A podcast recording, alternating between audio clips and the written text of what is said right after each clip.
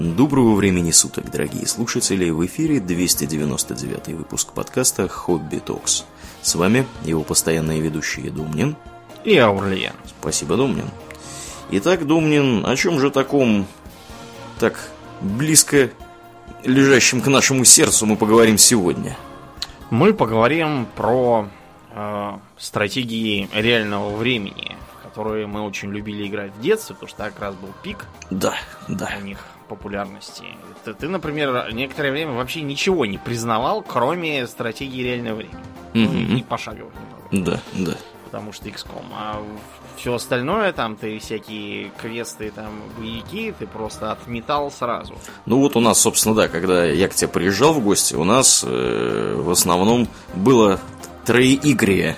Э, Red Alert, да, э, Да. второй Warcraft и XCOM. Да. И все. Остальное, как бы, ну там немножко Лара Крофт периодически вылезала, пока мы Alert не открыли для себя. Вот. И после этого, да, ничего там больше не происходило другого. Да, и тем не менее, вот э, несмотря на этот пик, который был в наше детство, и определенные всплески, которые происходили в нулевые, а потом э, вот, даже сейчас там кое-что движется, StarCraft. Мгм. Да, это такая аномалия в известной степени, потому что StarCraft, он одновременно и король, так сказать, положения, царь горы, в некотором смысле, Мгм. для стратегии реального времени, таких традиционных. А кроме того, он же еще и в некоторой степени ответственен за застой и тишину в жанре. Просто потому, что он настолько отполированный э, и отшлифованный, что с ним просто боятся связываться. Да. Конкурировать с ним тяжело. Да. Поэтому как-то да, никто особо и не рискует. А тогда, да, в 90-е был пик. Ну вот э, тут расходятся оценки того, какая именно игра может считаться за самую-самую первую стратегию реального времени. Там, Мгм. И, например, доказывают, что это была а, игра The Ancient Art of War 84 года. Так. Но она на самом деле не совсем РТС, она скорее тактика реального времени. Там новизной было как раз реальное время. Э, Как думаешь, почему вот именно все так за это реальное время уцепились с 80-х по 90-е? Ну, потому что, я так понимаю, возросли мощности э, Да, компьютерные, и можно было теперь это... Да. мгм. Да, было просто невозможно. То есть пошаговые стратегии и тактики были на э, всяких там разных компьютерах и консолях древних с самого начала. Начиная с шахмат, они, в принципе, и есть пошаговая тактика. Ну да, но это, Но в вот принципе, чтобы как бы да, это очень необычная такая точка зрения, потому что до этого игры в основном были пошаговые, скажем прямо, да, то есть у каждого есть ход, вот, э, и все ходят в свой ход. А тут внезапно все происходит э, одновременно, играет неземная музыка, там кто-то куда-то бежит, что-то кто-то стреляет, все горит, вот, и, в общем, прям поперло у людей. Мгм. Тут надо еще сказать такое, что тогда вообще компьютеры были сами все пошаговые. Вот, например, многие не помнят на компьютерах, что была кнопка остановки. Остановки. Мгм. Потому что программы исполнялись вот так вот очень медленно, так и неспешно, под строчечком. И пока это все делается, можно там нажать было на остановку и посмотреть, что они там делают. Да, ну справедливости ради компьютеры и сейчас пошагово работают, скажем Просто прямо. Очень быстро, да. и, да, и нажать вы ничего не успеете. А тогда все, все это делалось очень величественно и печально. Да, и теоретически можно посчитать за первую РТС вот такую, где надо что-то строить, кого кого-то куда-то посылать. Была такая игра Herzog Цвай. Херцог Цвай? Да, до этого была еще одна просто Херцог в 88-м, а в 89-м вышла, соответственно, Цвай. Видимо, потому что Вторая запрос- часть. Да. Мгм. Я не понимаю, почему она именно Цвай, потому что э, разработчики, как и у всего, наверное, 80-е, это были японцы. Почему она Цвай? Косплей Вообще лененцев усиленно. Ну, может быть, да. Первая часть вышла на одном из Макинтошей тогдашних и Мгм. на каком-то PC-88. Что это за такой странный PC-88? Платформа Я мощнейшая. даже не знаю. Да. мгм. Да, но Herceg 2 этот его потом портировали много куда, поэтому он стал более распространен. Там надо было летать на каком-то огромном боевом человекоподобном роботе, и м, можно было производить какие-то там танки и куда-то их там привозить, и танками этими тоже рулить. Они куда-то ехали, кого-то там побивали. Да, а еще одной вехой стала в 89-м созданная Populous. Симулятор бога такой вот. Первый, как это назвали, год. Но вообще это правильно называть стратегией непрямого контроля. То есть И- это такой отдельный поджанр вообще всего да, этого. это отдельный поджанр, то есть мы в нормальной ролевой, извините, реалтаймовой стратегии всех обводим рамочкой и куда-то посылаем, и все едут, не спрашиваем их, нравится им туда ехать или не нравится, хотят они этого, там, или не хотят. Мгм. Вот, они просто берут и едут. А в стратегиях непрямого контроля, может, они и пойдут никуда. Может быть, мы их заинтересовать не сможем, они скажут, не пойду, и все. Вместо этого пойду там куда-нибудь спать или есть. Или что-нибудь. пьянствовать в таверну. И вообще дезертируют и все, кстати. Да. Молодцы Да, такие. Интересно, что как раз Populous создали никто иные, как Bullfrog, М. которые, да, потом создадут еще разные, например, э, про тематический парк и тематический госпиталь. Мгм, мгм. безызвестные. Э, Про синдикат тоже там, киберпанковая такая тактика ролевая была. И, да, Dungeon Keeper, который категория в своем роде. Вот его не так давно э, духовно унаследовала с одной стороны игра War for the World, а с другой стороны м, Dungeons 2 и Dungeons 3 с таким упрощенческо-юмористическим Мгм. уклоном. Мгм. Да, а еще тогда стратегические элементы были во многих таких, знаете, эпических играх, где было много разных элементов, там, начиная от э, текстового приключения, там, до, ли там, не до боевика. Одна из э, первых успешных игроизаций «Властелина колец». Так и называлась War in the Middle Earth М. 88 года. Ого, ничего Да, себе. там такая была довольно комплексная игра, можно было какие-то отряды куда-то посылать. Там были смешные баги, типа того, что там э, Арагорн мог э, сместить Фарамира и Эомера, командующих отрядами, и вместо этого назначить самого себя командиром этих отрядов, раздвоившись, видимо, и Вероятно. отправиться в разные концы страны. Неплохо он придумал. Мгм. И, наконец, в 92-м вышла Дюна 2. Э, Название, на самом деле, у нее такое чисто маркетинговое, потому что она не имела прямого отношения к Дюне за номером один, Да. А которая была чем-то таким типа приключения, которая, в принципе, дословно пересказывала первую книгу, а если конкретно, то ее, по-моему, личевскую адаптацию. Мгм. чем книгу.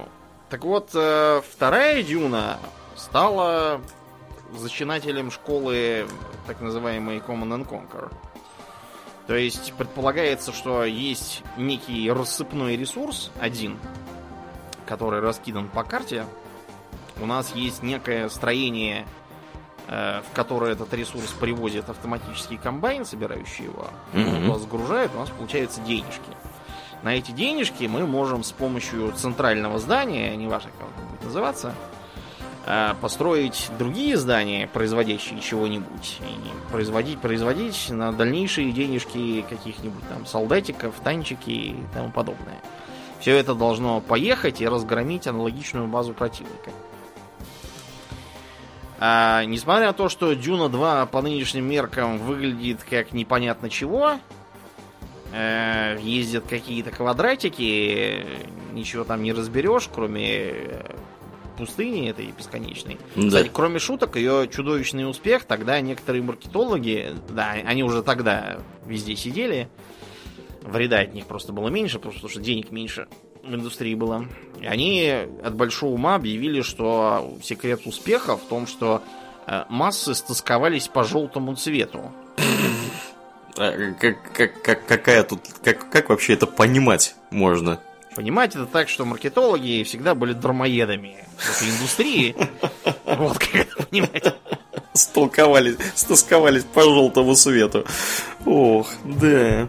Неплохо ну, они вот. придумали. Угу. Ага, и несмотря на то, что все это выглядело странно, несмотря на то, что там еще не было резиновой рамки, потому что 92 год. Вот это и, да, да. И резиновая рамка это еще, э, это даже во многих операционных системах было что-то такое новое и непонятное абсолютно. Вот это, кстати, вот э, для меня самая большая проблема, когда я пытаюсь играть в очередной раз во вторую дюну. Э, что нет этой самой резиновой рамки, и всем э, юнитам приходится команды раздавать индивидуально.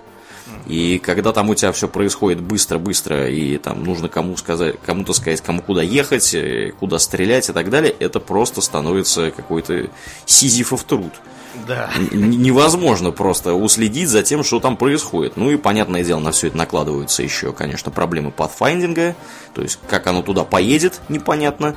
Э, последующие игры невероятно хреново решают эту проблему. А тут же самый Red Alert, который да, да. гораздо позже, несколько лет, он тоже там тупорылый абсолютно пасфайндинг. Вот, и да, да, вот отсутствие резиновой рамки прям очень сильно не доставляет во и второй тем не менее, угу. да, игра просто жахнула. Потому что там было что? Там был интересный сеттинг.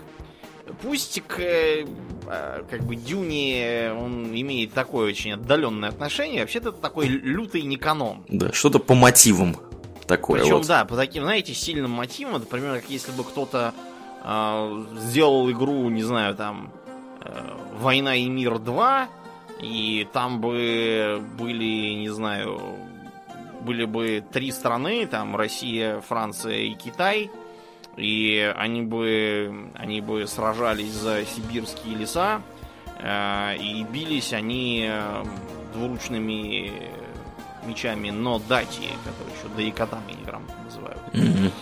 Вот э, примерно, да, вот так, такая была бы по степени неканоничности история, но тем не менее народу понравилось, потому что эту Дюну да, читала не так уж много народу из тех, кто играл а фильм Линча еще меньше наверное, смотрели. Угу. Там были и симпатичные брифинги. То есть там у каждой стороны там был какой-нибудь э, свой ментат, который чего-то там вещал на миссии. Хотя вот, не знаю, что там можно было вещать, кроме по поедь и всех убей.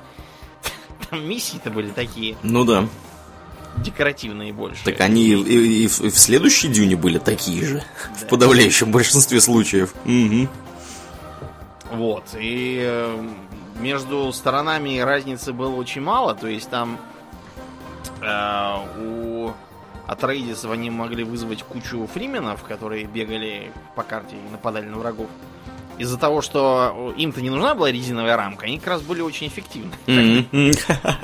А у Харконненов была это их самая ракета Рука Смерти, которая из-за того, что карты-то были куцые, она чуть ли там не полкарты сносила. Единственное, что помогало, это сохраняться, когда она запускается. И если она в тебя попала, то загружаться. И ждать, что она в тебя не попадет. Мощнейшие способы да, прохождения игры. Супероружие. Не, реально, на последнюю миссию было, по-моему, никак не пройти. Да. С другой стороны, если говорить за Харконов, надо делать то же самое. Запустил, сохраняемся, и, и так загружаемся, пока не попадем. Так она, слушай, она просто запускается, ее даже не, нельзя показать, куда она должна бахнуть. Примерно можно, а куда это она там падала в огромном радиусе. Система наведения, да, у нее была. Да, какая-то была такая, рассчитана на совершенно другие масштабы. Угу, понятно. Плюс-минус 30 километров. Да, неплохо. Ну вот, да. А в следующем году, в 93-м, появился первый Stronghold. А, угу, да, угу. который как раз представлял собой уже скорее зайчатки другой школы, которую потом разовьет Warcraft. Да, Strong, там... Stronghold, если кто вдруг забыл, это где надо замок строить или наоборот штурмовать его. Вот, или средневековый. свой и штурмовать чужой. Да, да. Угу.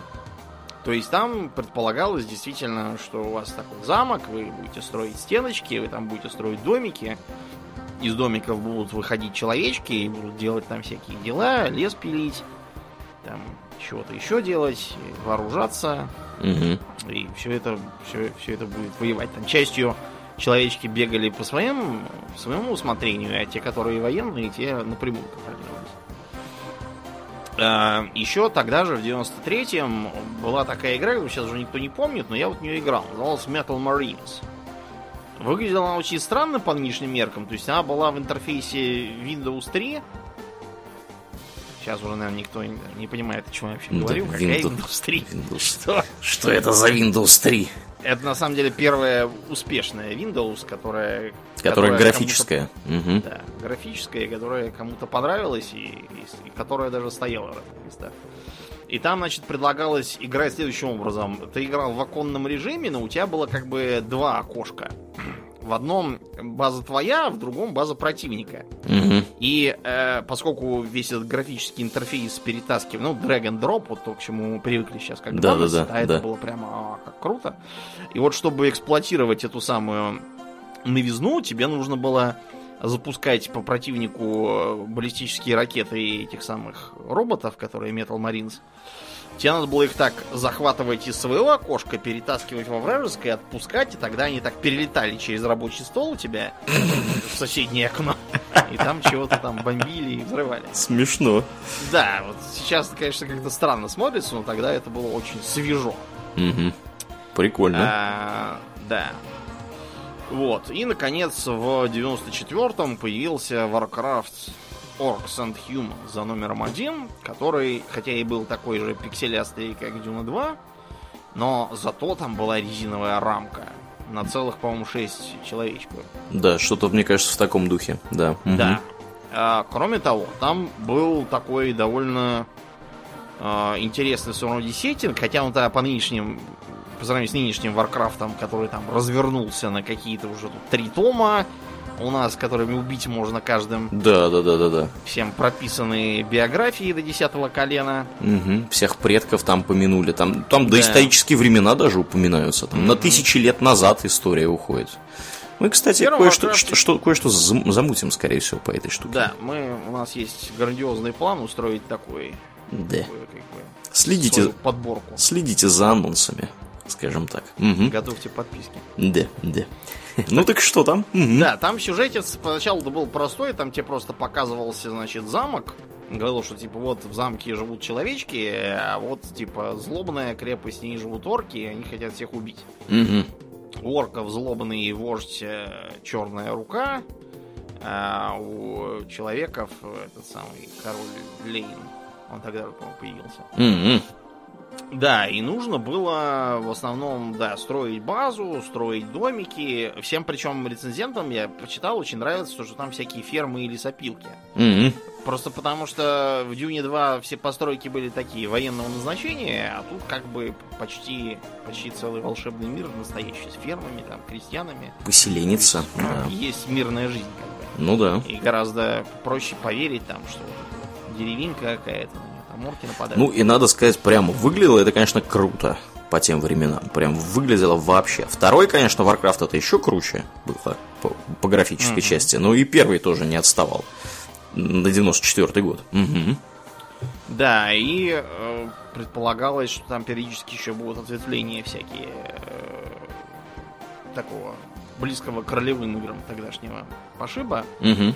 Вроде, например, того, что нужно было отправляться в Dead Mines. Да, они уже тогда были.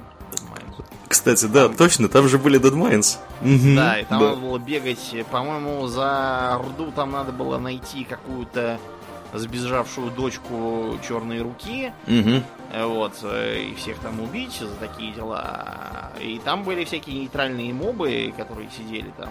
По-моему, огры там жили, только Да. они просто были не за Орду, а они были нейтральные. Да, да, да, да. Вот, а за, Алья... за Альянс, тогда еще, правда, не Альянс, а типа просто человеков, там надо было что-то кого-то найти. А не Гарону ли надо было там найти? А, да-да-да-да. Гарона точно была. Вот мне кажется, там был, потому что у меня смутные такие воспоминания, что там Гарона была. Ее нужно было, мне кажется, за Альянс как раз и отыскать там. Наверное, да. Угу. Вот, и кончалось все это тем, что в последней миссии нужно было разрушить уникальное строение, которое было как такая здоровая белая или черная крепость.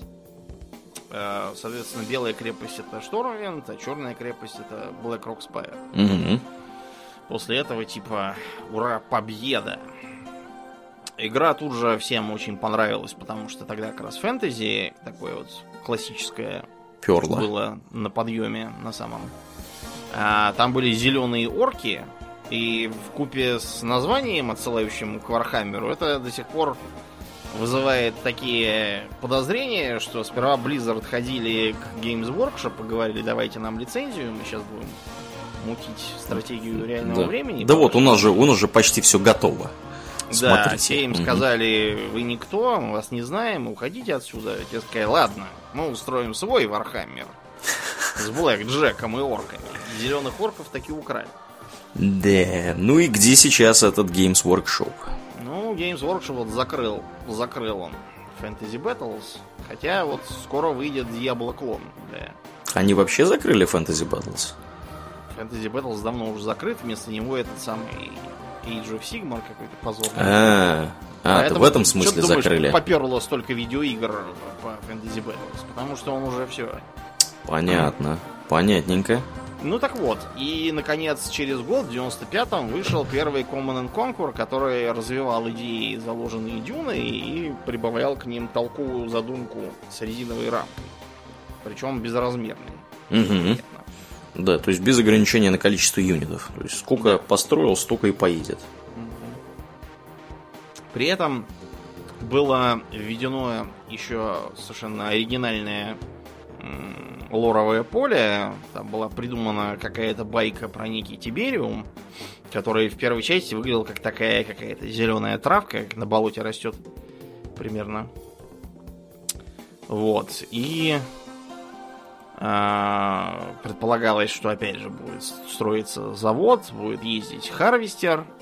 Его решили не переименовывать, оставить так. Похожий на такого, знаете, водяного жука. Э, Вот, все это собирать, соответственно, будут строиться солдаты и танки, причем э, была, видимо, за вдохновляющую основу взята какая-то война в Персидском заливе, потому что в первом Command Conquer там какой-то был такой сеттинг еще не очень футуристический, Угу.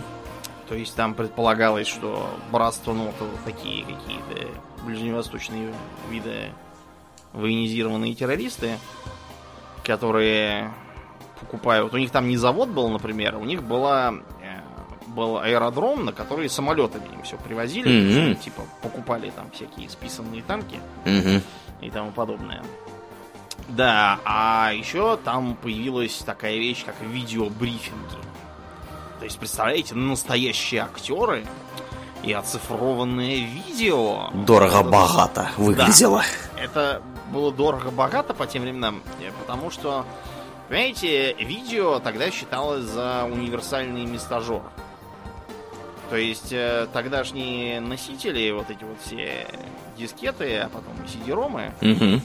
они не могли похвастать особо большим объемом, хотя ранним играм многим объем было не нужен. Например, Doom занимал, по-моему, 1% от объема CD-рома, когда его стали выпускать для важности. Ну да. Ну, XCOM, например, по-моему, на четырех дискетах можно было уместить.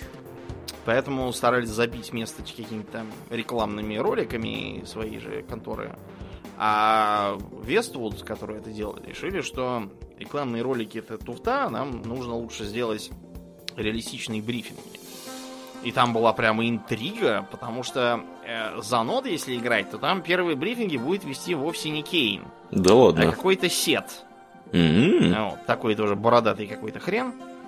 И только, по-моему, после третьей, что ли, миссии придет э, Кейн, э, застрелит Сета, спихнет его с кресла и сам начнет брифинг читать. Слушай, а что за тема, что в Alert ходит Кейн периодически? У, Ну, у- у товарища что- Сталина. Предполагалось изначально, что это как бы приквел Alert, да? что Кейн там дергал за ниточки, и именно там из-за событий Alert братство Нот там и сформировалось. Понятно, понятно, понятно. Потом было решено, что а, это слишком узко, и надо все это развернуть, и поэтому от- отпочковалась, так сказать, временная линия. Кей- Кейна оттуда выкинули. Да, и всем это понравилось еще, знаешь чем? Тем, что в отличие от того же Варкрафта там или Дюны, э, в Common and Conquer были резко асимметричные стороны конфликта. Мгм. Это было очень свежо, потому что вот разница между не знаю, там между орками и человеками даже во втором Варкрафте, она сводится только к тому, что у, э, орков э, гораздо более интересные огры с Бладластом. Угу. А за паладинов играть труднее, просто потому что этим их лечением с примитивным интерфейсом попробую еще поуправлять. Ну да, ну у них асимметричные апгрейды для лучников и топорометателей, и магия, соответственно, Мгм. тоже асимметричная. А все характеристики юнитов, они идентичны абсолютно. Абсолютно. Угу. Хотя, казалось бы, вот э, человеческий пехотинец в доспехах, да, и орк в каком-то рванье. Да. Но, типа, это объясняется тем, что орк, хотя и в рванье, но зато он сам физически могуч. Свиреп. Поэтому, Да. Ну вот в третьем Варкрафте, кстати говоря, они это Ага. поправили. Да, и тамошний грунт может замочить двух пехотинцев Альянса. Даже двух, ничего себе. Да. Ого, круто. По-моему, двух. По крайней мере, я Двух, двух совершенно- одновременно. Да, да. Прикольно. Забороть может. Но, Ничего правда, себе. стоит как, как два. Да-да-да, они дороже, однозначно. Мгм. Да. Ну вот, а тут в Command Conquer была совершенная асимметрия. То есть э, он подкупал вот этими два момента. Во-первых, там не надо особо следить за экономикой. Ты построил этот самый refinery, harvester сам все будет ездить и делать. У него, что нам вот нравится в этих харвестерах, то что у них всегда есть какое-то вот шестое чувство. Где искать? Где бы там ни спрятали Тибериум или что они там собирают, они его неизбежно разнюхают и по кратчайшей дороге поедут и найдут. Мгм. И привезут обратно. Так что... Осуществляя разведку, в том числе, Да. карты. Потому что в, тем же, в тех же самых Command and Conquer в них э, вообще-то нету тумана войны. По крайней мере, его не было в первых играх. Да. Да там, по-моему, вообще ни в каких играх у них Ни нет в каких. Command Conquer там исторически так, что тумана войны нет. Мгм. Есть только вот э, общая неизвестность. Да. Поэтому... То есть карту открыл и все видишь. А вот, Да. кстати, прикол, я тут обнаружил недавно, когда мы стали во второй с тобой играть в Warcraft, там тоже можно отключить, оказывается, туман войны. Можно. В настройках. В настройках Я- можно убрать. Я вообще не знал даже про это. Я думал, что как бы оно так нельзя, а оно так можно, И оказалось. я тебе объясню вот еще что. Дело просто в том, что для Command Conquer его решили убрать из-за того, что у него была большая сингловая изначально направленность э, Э. со всеми этими брифингами, а компьютеру-то, понимаешь, он же все видит все равно. Ну да. О, кстати, э, если сделать этого самого невидимым кого-нибудь во втором Варкрафте, компьютер его будет видеть все равно. Это бесполезно. Как нейросети современные, которые в StarCraft умеют играть во второй. Прямо. Ну да. как мы вот в послешоу один раз Да, рассказывали. Мгм. Прикольно. Ну вот, а тут было решено, что раз компьютер все равно все видит, то и нечего придумывать, поэтому было решено обойтись без этого. И вот эта вот еще асимметрия, она по, по нынешним временам на самом деле адский дисбаланс, потому что за нот было играть, э, это была боль Мгм. просто, потому что техника у них задохлая. Мамон танках там всех переедет вдоль и поперек. А у них только что было? У них огнеметчики были хорошие. Вот в отличие от Alert, там огнеметчики были как раз, во-первых, дешевые с самого начала, а во-вторых, они довольно здорово там себя проявляют. Мне Мгм. понравилось. Мгм. И еще у них было что? Ничего, огнеметный танк, но он хорош против зданий. А под- подземных у них не было юнитов, Нет, которые тогда рыли? еще не было. Тогда еще не было. не было. Потому что я, это, мне кажется, не, не играл особо много в первые Command Conquer. Ну да, они были совсем.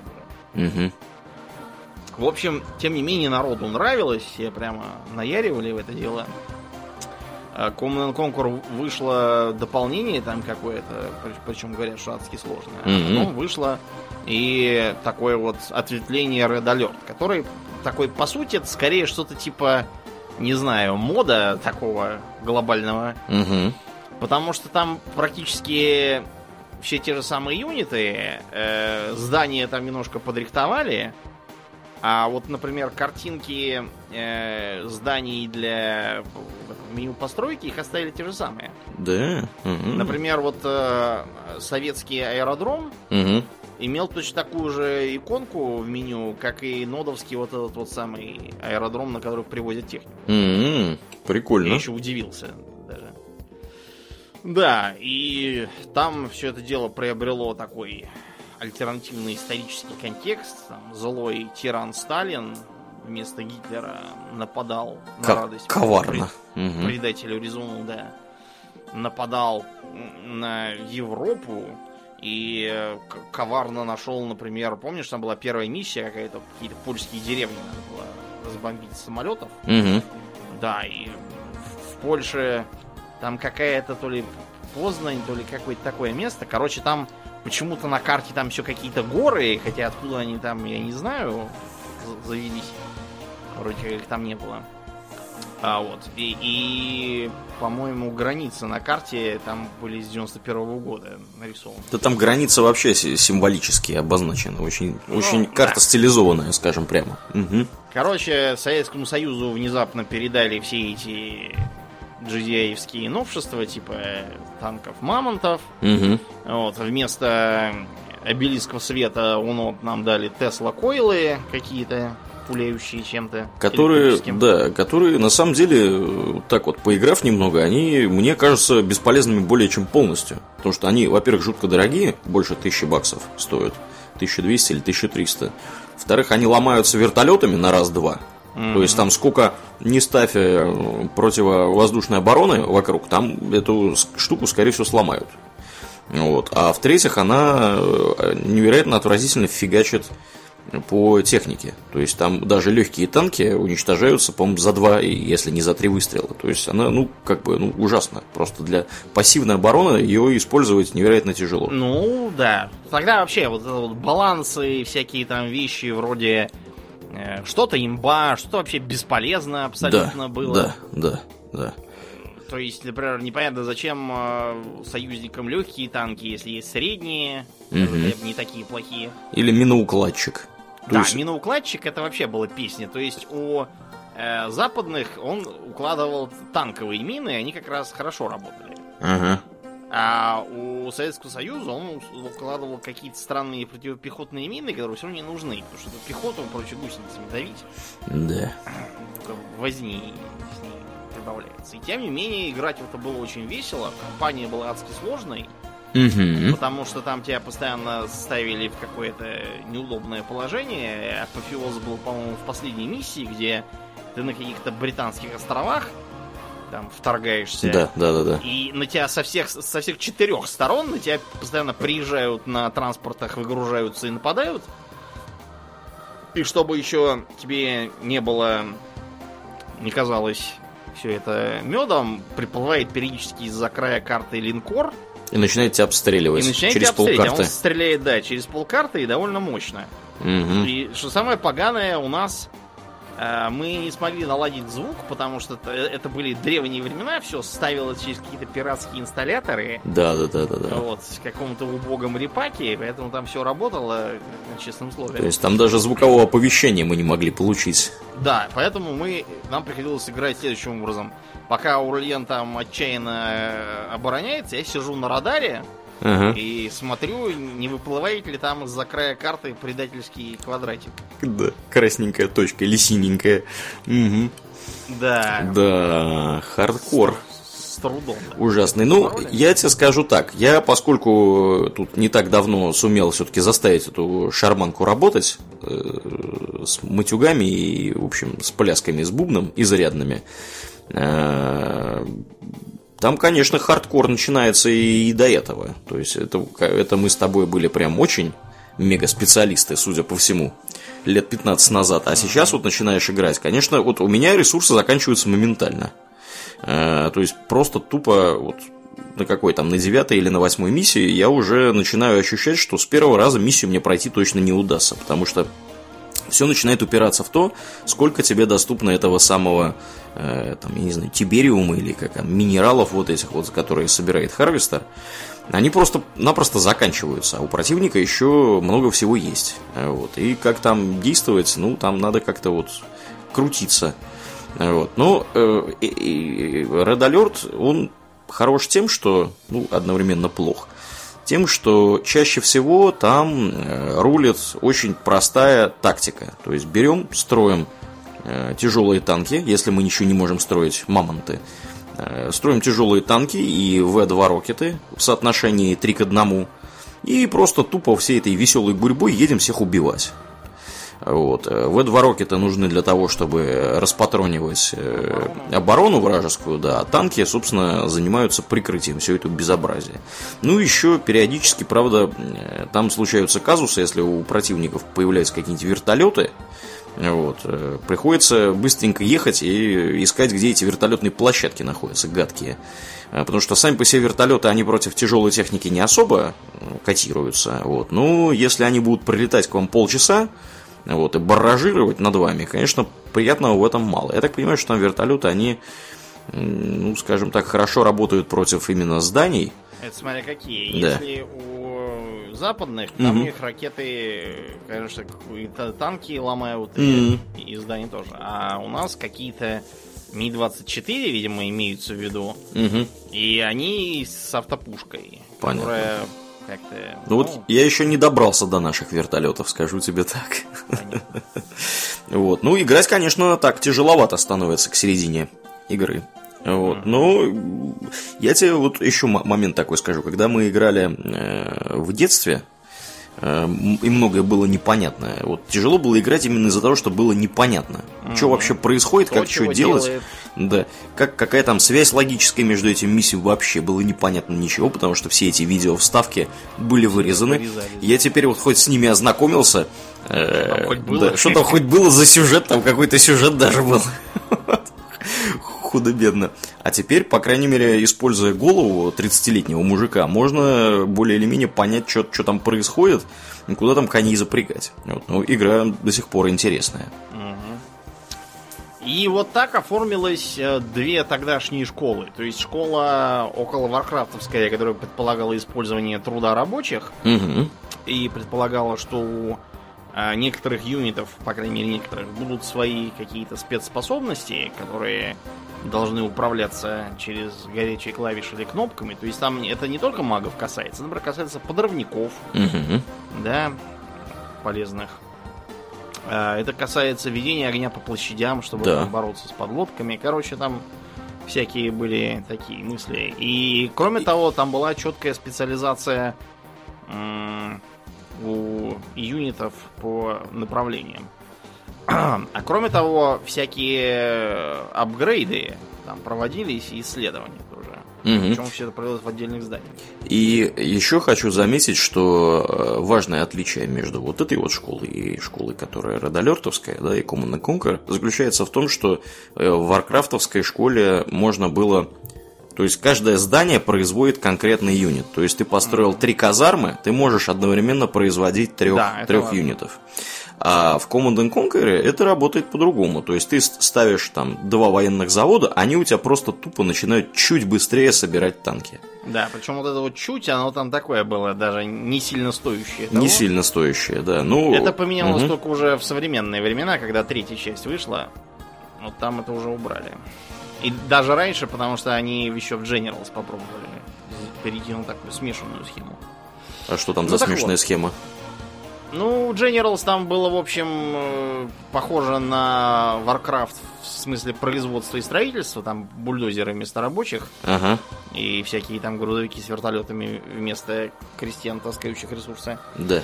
А с другой стороны, сами ресурсы были скорее такими Command and Conquer подобными. Типа месторождение какое-то, вот А, понятно. на нем пасется. Я что-то уже забыл даже, что в Generals был. Надо переиграть будет. Да. Да, ну- ну так вот, а Conquer она ставила на то, что у вас будут массы юнитов, в которых, да, есть уже определенная специализация по наносимому урону, а не по своим способностям. Мгм. И по, соответственно, устойчивости к входящему определенному типу урона. Типа того, что автоматчик э, легко крошит, допустим, пехотинца с гранатометом, а с танком они будут долго перестреливаться, просто потому что и танк плохо по пехоте работает, и автомат плохо работает по технике. Да. Ну, в, в лучшем случае, конечно, танк просто задавит Да, автоматчика. скорее всего, его задавит. Вот Варкрафтовская школа задавлений не подразумевала. Мгм. никаких.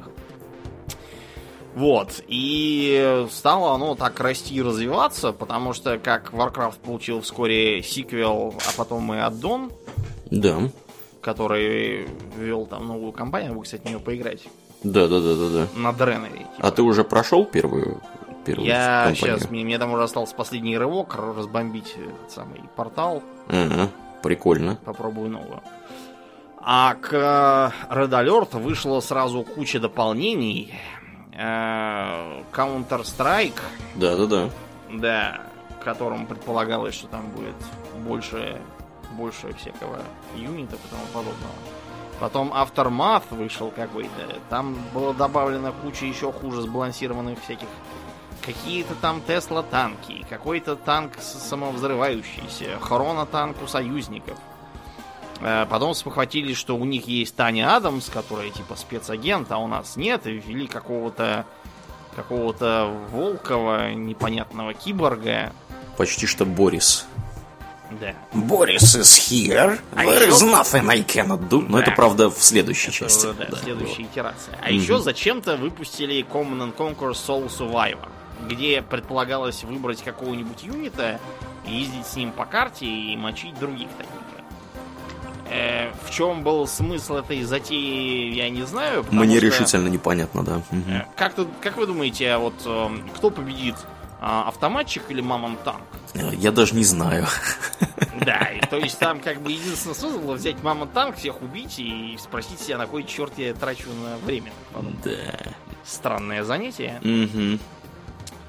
Да. А в 97-м вышла еще одна забавная игра э, Crash Kill and Destroy. Э, Вот, относящаяся скорее к э, школе CNC. То есть там тоже были симпатичные видео-вставки за э, человеков, которые спрятались под землей от атомной войны, и мутантов, которые в это время сидели на поверхности, сделались одноглазыми и ездили там на огромных скорпионах всяких и шестиногих волках. Игра была интересной в том смысле, что там был довольно свежий сеттинг этого постапокалипсиса. Были довольно занятные мутанты эти со всякими там крабами с ракетной установкой. Мастодонт там был. Такой слон с шерстью до пят автоматической пушкой на спине. Для всякого, кто пытается с ним шутить. Были довольно сложные миссии, потому что, несмотря на то, что я проверял, там противник, когда начинает, он, он тоже должен с нуля отстраиваться. Мгм. Так же, как и ты. Э, Теоретически его можно попробовать зарашить и кое-что у него там поломать, замедлив его. В некоторых миссиях это даже рекомендуется. И э, с другой стороны, там такая была тоже симметрия почти полная. То есть э, вся разница была в чем? В том, что у, э, у мутантов был немного более полезный последний пехотинец, какой-то пулеметчик. У людишек был просто снайпер. Мгм.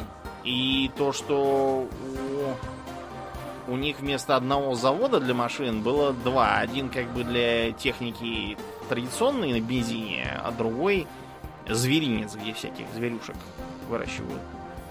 И то, что у... Да, у них был немного... Немного странный последний этот самый юнит, краб, ползающий с ракетной установкой. А у человеков был какой-то тяжелый танк с автопушкой. В остальном все практически идентично. Играть было сложно.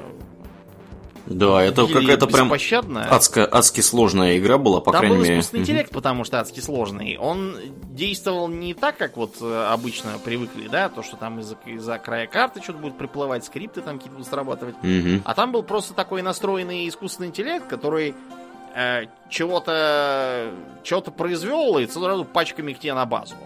Причем интересно, что он не пытался там напасть, э, пасть смертью храбрых и новых таких производить. И если он видел, что дело идет плохо, он разворачивался и отступал. Мгм. То есть там Поганец. был так, такой довольно продвинутый искусственный интеллект. А еще интересно, что там накапливался опыт у бойцов.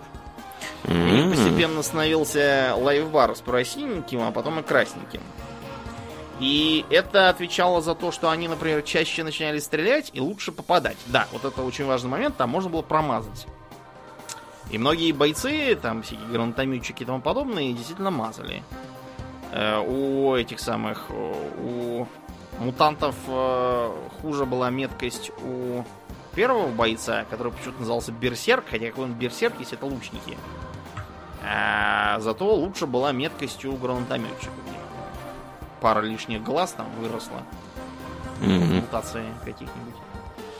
Да, и, в общем, было, было довольно свежо и весело. А еще больше веселья добавляло то, что в России это издавалось под какой-то идиотской озвучкой со странным переводом. И, эм, например, когда, когда заканчивалась нефть, которую там добывали, приятным голосом сообщали, запасы масла слишком малы. Нечего будет на хлеб намазывать. Пора скоро. бежать в магазин. Да. За маслом. Пожарить не на чем. Не на чем пожарить, точно. Да, какой-то был маразм.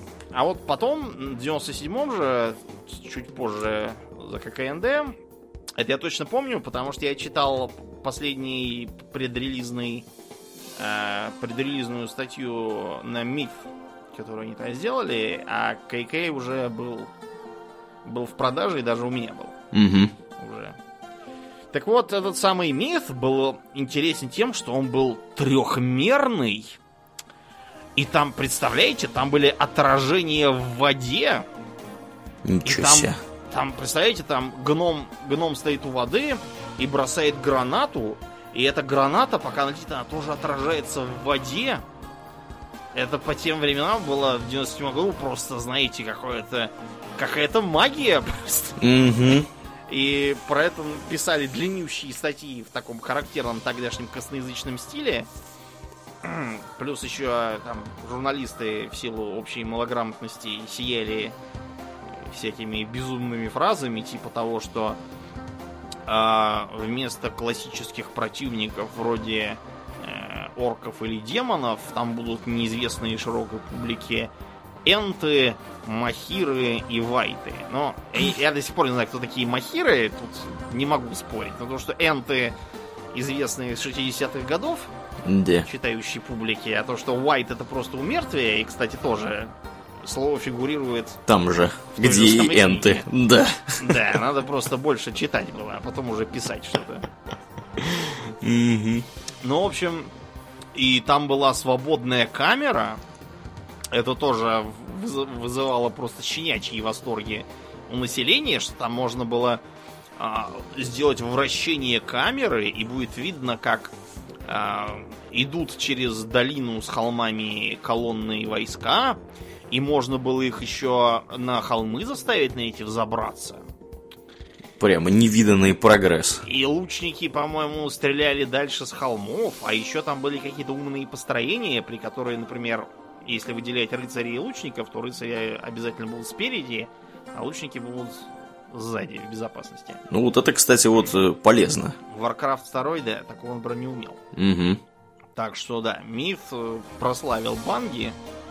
Что до этого Банги какую-то убогую сделала, по-моему, какой-то боевик вроде как был, который никому не понравился, и они этим себя реабилитировали. Ну, они потом отрываться стали. Ну да. С, други- с другими сериями игр, да. Мастер Чиф и прочие дела. Мгм. А также трехмерной стала и прославилась тогда Total Annihilation. Если миф была фэнтезийной, то Total Annihilation, наоборот, э, про каких-то каких-то совсем роботов и каких-то типа киборгов, которые не совсем роботы. Мгм. Одни назывались армы какие-то, а другие какие-то коры. Я не понял ничего из этого сюжета, кроме того, что в брифингах они друг друга постоянно хулили по-всякому. Ну, в общем, там интересно было что? Там ресурсов было два, металл и энергия, по-моему.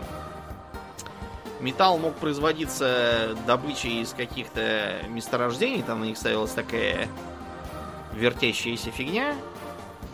Э, А были даже планеты, которые целиком стояли из металла, там можно было ставить хоть где. Все будет добываться. Прикольно. А. Электричество добывалось, во-первых, ветряками, вертевшимися, и солнечной электростанцией, в общем, раскрывалось и закрывалось. И все это трехмерно, и там был трехмерный ландшафт, и артиллерия, например, могла стрелять через холмы. А это, Домнин, какой примерно год?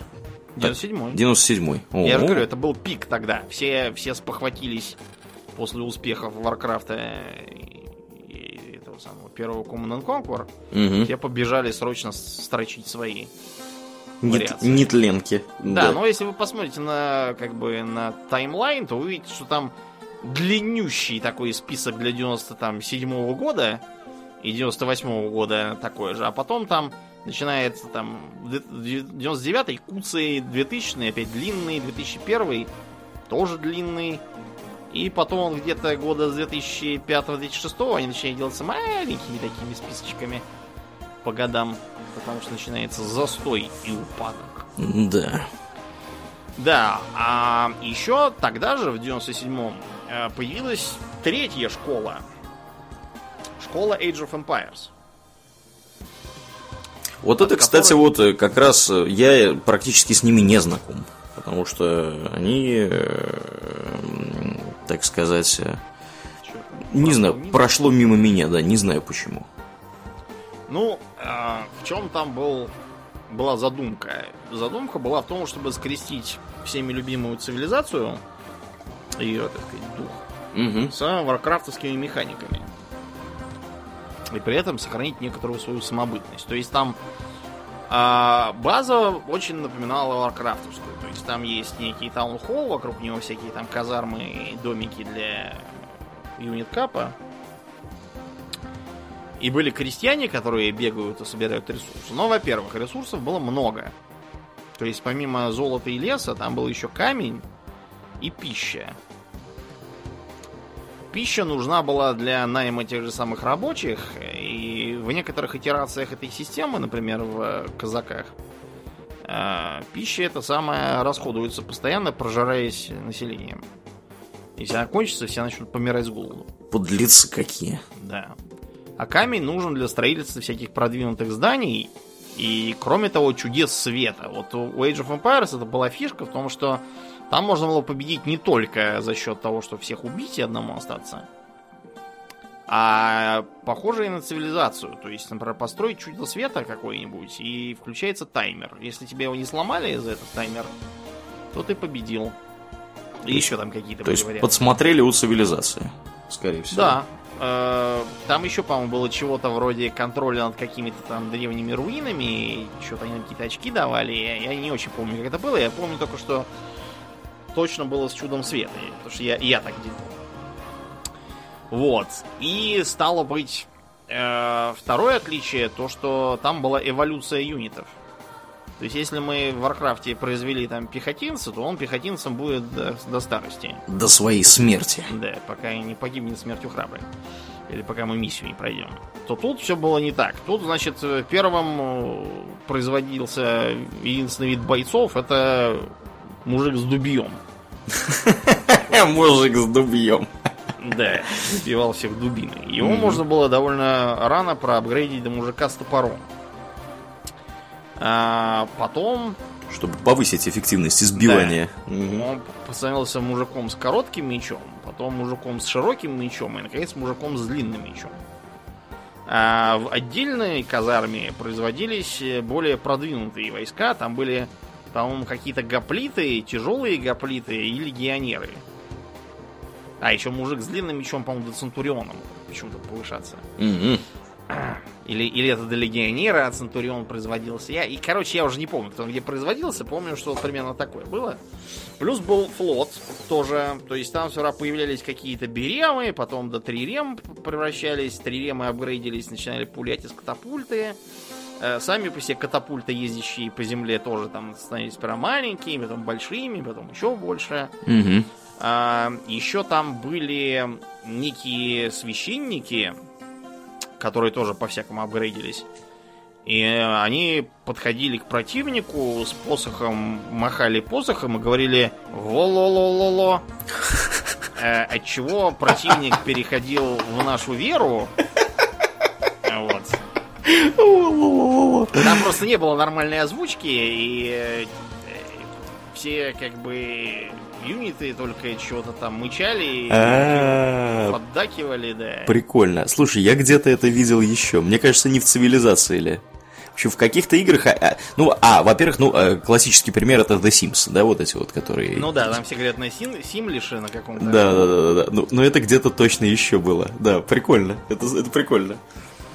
А, еще ад был, знаешь, в одном тоже выкидыши непонятно какого жанра, назывался Republic the Revolution. Там было про какую-то непонятную постсоветскую республику Новостранию, где надо было свергнуть злого президента Карасева.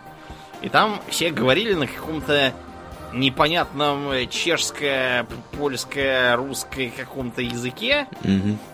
Меджуславянский. Угу. Каком-то, да, странном, с каким-то вкраплением вообще, по-моему, не славянских. То есть там какое-то непонятное месиво слов было. И если тебе, например, удалось кого-то убедить э, в ходе мини-игры переговоры, то он отвечал, а потому что я согласен с вами. Вот. Ну, в общем, Age of Empires была интересна даже не только этим многообразием, а тем, что там было множество национальностей. Там были греки, и римляне, и древние корейцы, вот эти чосон, угу. и древние японцы Ямато, а китайцев, по-моему, в первой части вообще не было. Ну, правильно, за- зачем они там нужны? Да. Я, может, просто путаю. Я помню, что корейцы и японцы точно были. Были какие-то там еще египтяне с вавилонянами тоже. И при этом они отличались не только внешним видом, они отличались и доступностью всего этого богатства. То есть, например, у греков был самый лучший флот. Mm-hmm.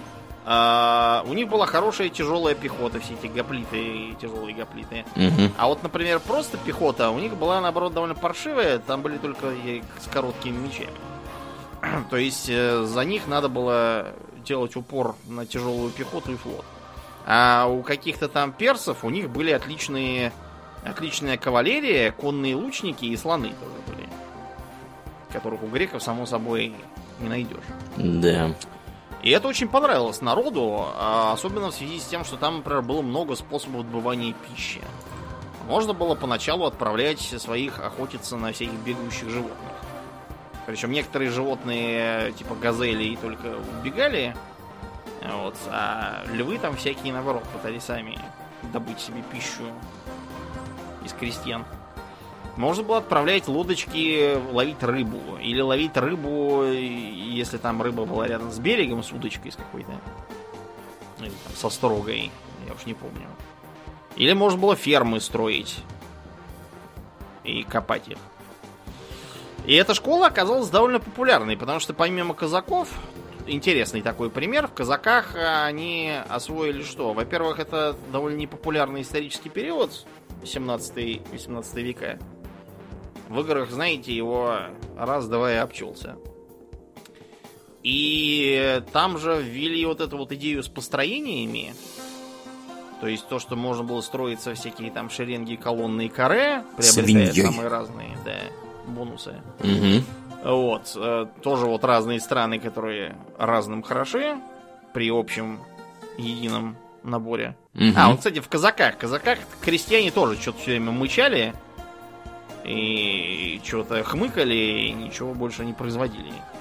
Никаких. И было решено не тратиться на озвучку да. за кучу языков. Да уж.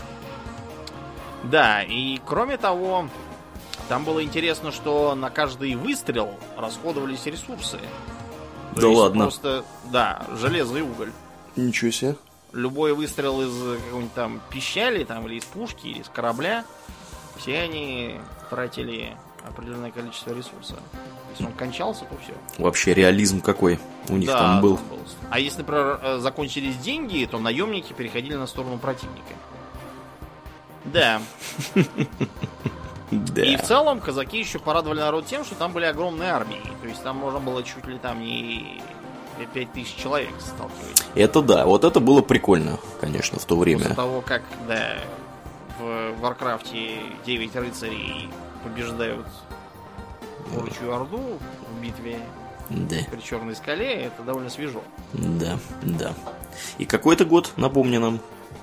Казаки появились э, поздно, в 2002. 2002, понятно, mm. понятно.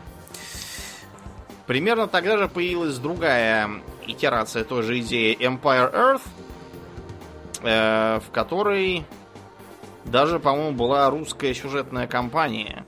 Mm-hmm. Какой-то там был полный ад. Там, значит, некий э, Григорий Назаров, губернатор Волгограда, э, на него в Москве, которая там выглядела такая, такая база большая, Угу. заводили дело уголовное, он, в, спрятавшись в грузовике с картошкой, он уже был вести обратно в Волгоград, там поднимать восстание, к нему подключать Челябинск и Украину, и Ростов, по-моему, тоже, и завоевывать Москву, и там, значит, устанавливался тоталитарный режим этого самого Назарова, какие-то там фуражки с православными крестами вместо звезды, некие какие-то там роботы, короче, там был полный ад. Выглядит очень потешно. Я сейчас нашел в интернете картинки. Да, Да. ну там графика, конечно, да, тогда была такая low poly, так сказать. Мгм. Вот, и еще одно ответвление это болгарская игра Царь, The Burden of the Crown, которая у нас э, была типа смешно переведена как огнем мечом. Мгм. Так переписали все диалоги в сторону типа большего веселья. Да, и короче, э, такая тоже интересная фигня на фантазийную тему. Там было три, три разных культуры. Европейцы, арабы какие-то сводные азиаты. Вместе там какие-то буддийские монахи, самураи, ниндзя, китайские драконы. Еще там чего-то.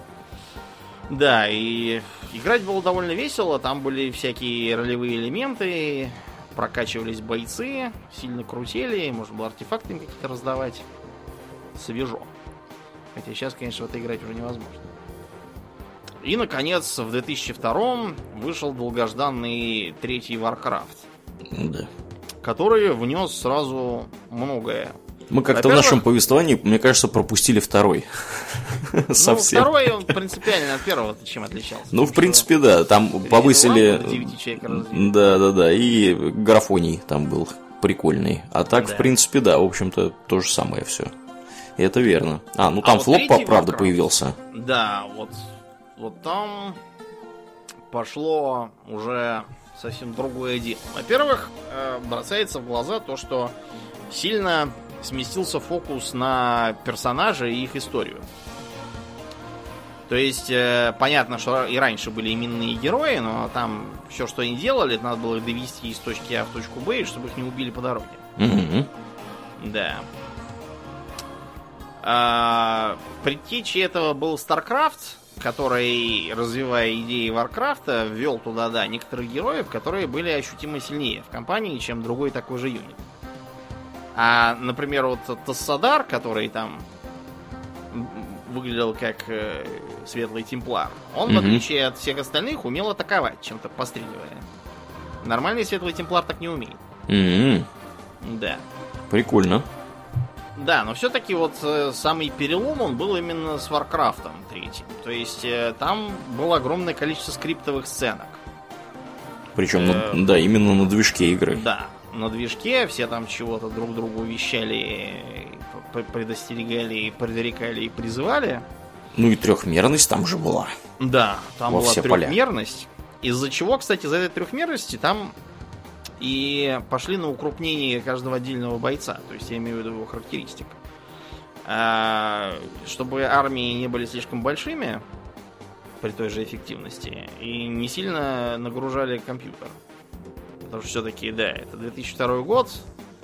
Тогда народ еще только-только стал переходить на всякие там Pentium 4 и тому подобное, поэтому было решено лучше меньше да лучше.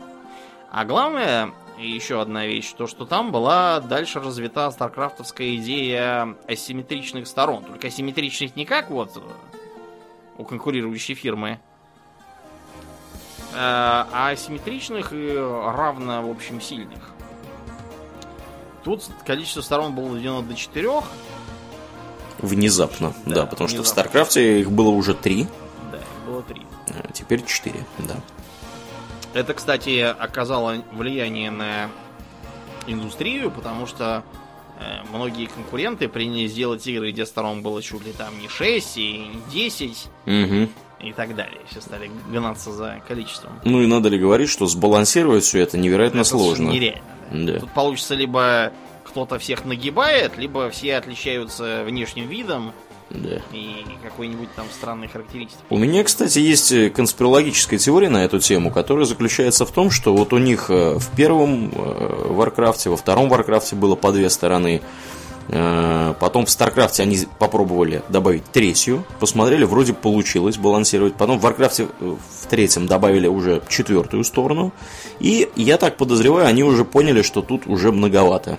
Да. И после этого мы наблюдаем, собственно, откат назад к трем сторонам в третьем Да, Старкрафте, да. то есть там, в- извините, во втором Старкрафте, да, то есть там никто новый не появился, вот, четвер, как четвертая сторона. Так что я так подозреваю, что они именно вот такую вот трех трехстороннюю систему и будут развивать дальше, если они какую-нибудь еще стратегию выпустят в обозримой перспективе. На что мы, кстати, надеемся. Угу. Надеемся, само собой. Да. Вот. И интересно было также э, дальнейшее усиление микроконтроля. Чуть ли не у каждого вида бойцов появилась какая-нибудь фигнюшка, которую можно включить-выключить. Да. Даже у презренного пехотинца какой-то там щит поднимался и защищал его. Да, правда, надо сперва это заапгрейдить было. Да. А еще одной интересной мыслью было то, что они сами зарубили там придуманный ими же самими Раш. То есть Раш, появившийся во втором Варкрафте, в третьем был серьезно ослаблен. М-м. А, потому что, видимо, было решено, что это обедняет игру. Если все будут рашить, то как бы 5 минут прошло, все, все уже победили, все. Ну, Blizzard, они, да, они известны тем, что они любят, э, чтобы все было сбалансировано и чтобы не было каких-то явно э, выигрышных или явно проигрышных тактик. То есть, чтобы- Поэтому, Мгм. да, были придуманы специальные особенности, типа того, что у Альянса пехотинцы по звонку колокольчика сбегаются вооружаются и могут отбиться. Да, Call to Arms называется Да. эта способность. Мгм. То, что у нежити, во-первых, часть их рабочих это еще и их первые же бойцы. Мгм. Вот. Кроме того, у них стреляющие фермы и стреляющее главное здание. Мгм. А у Орды батраки разбегаются по домикам и начинают туда швыряться копьями. А у ночных эльфов э, сами здания могут выкопаться и надавать по сусалам. Да, они, по-моему, даже дерутся и не в выкопанном состоянии. Ну, Нет? может быть, я уже не очень помню. Мгм. Короче говоря, было решено, что упор пойдет на ролевые составляющие, на микроконтроль. Для героев была огромная куча всяких артефактов и расходников, типа там отваров здоровья, зелий, маны и всяких там амулетов неуязвимости с невидимостью.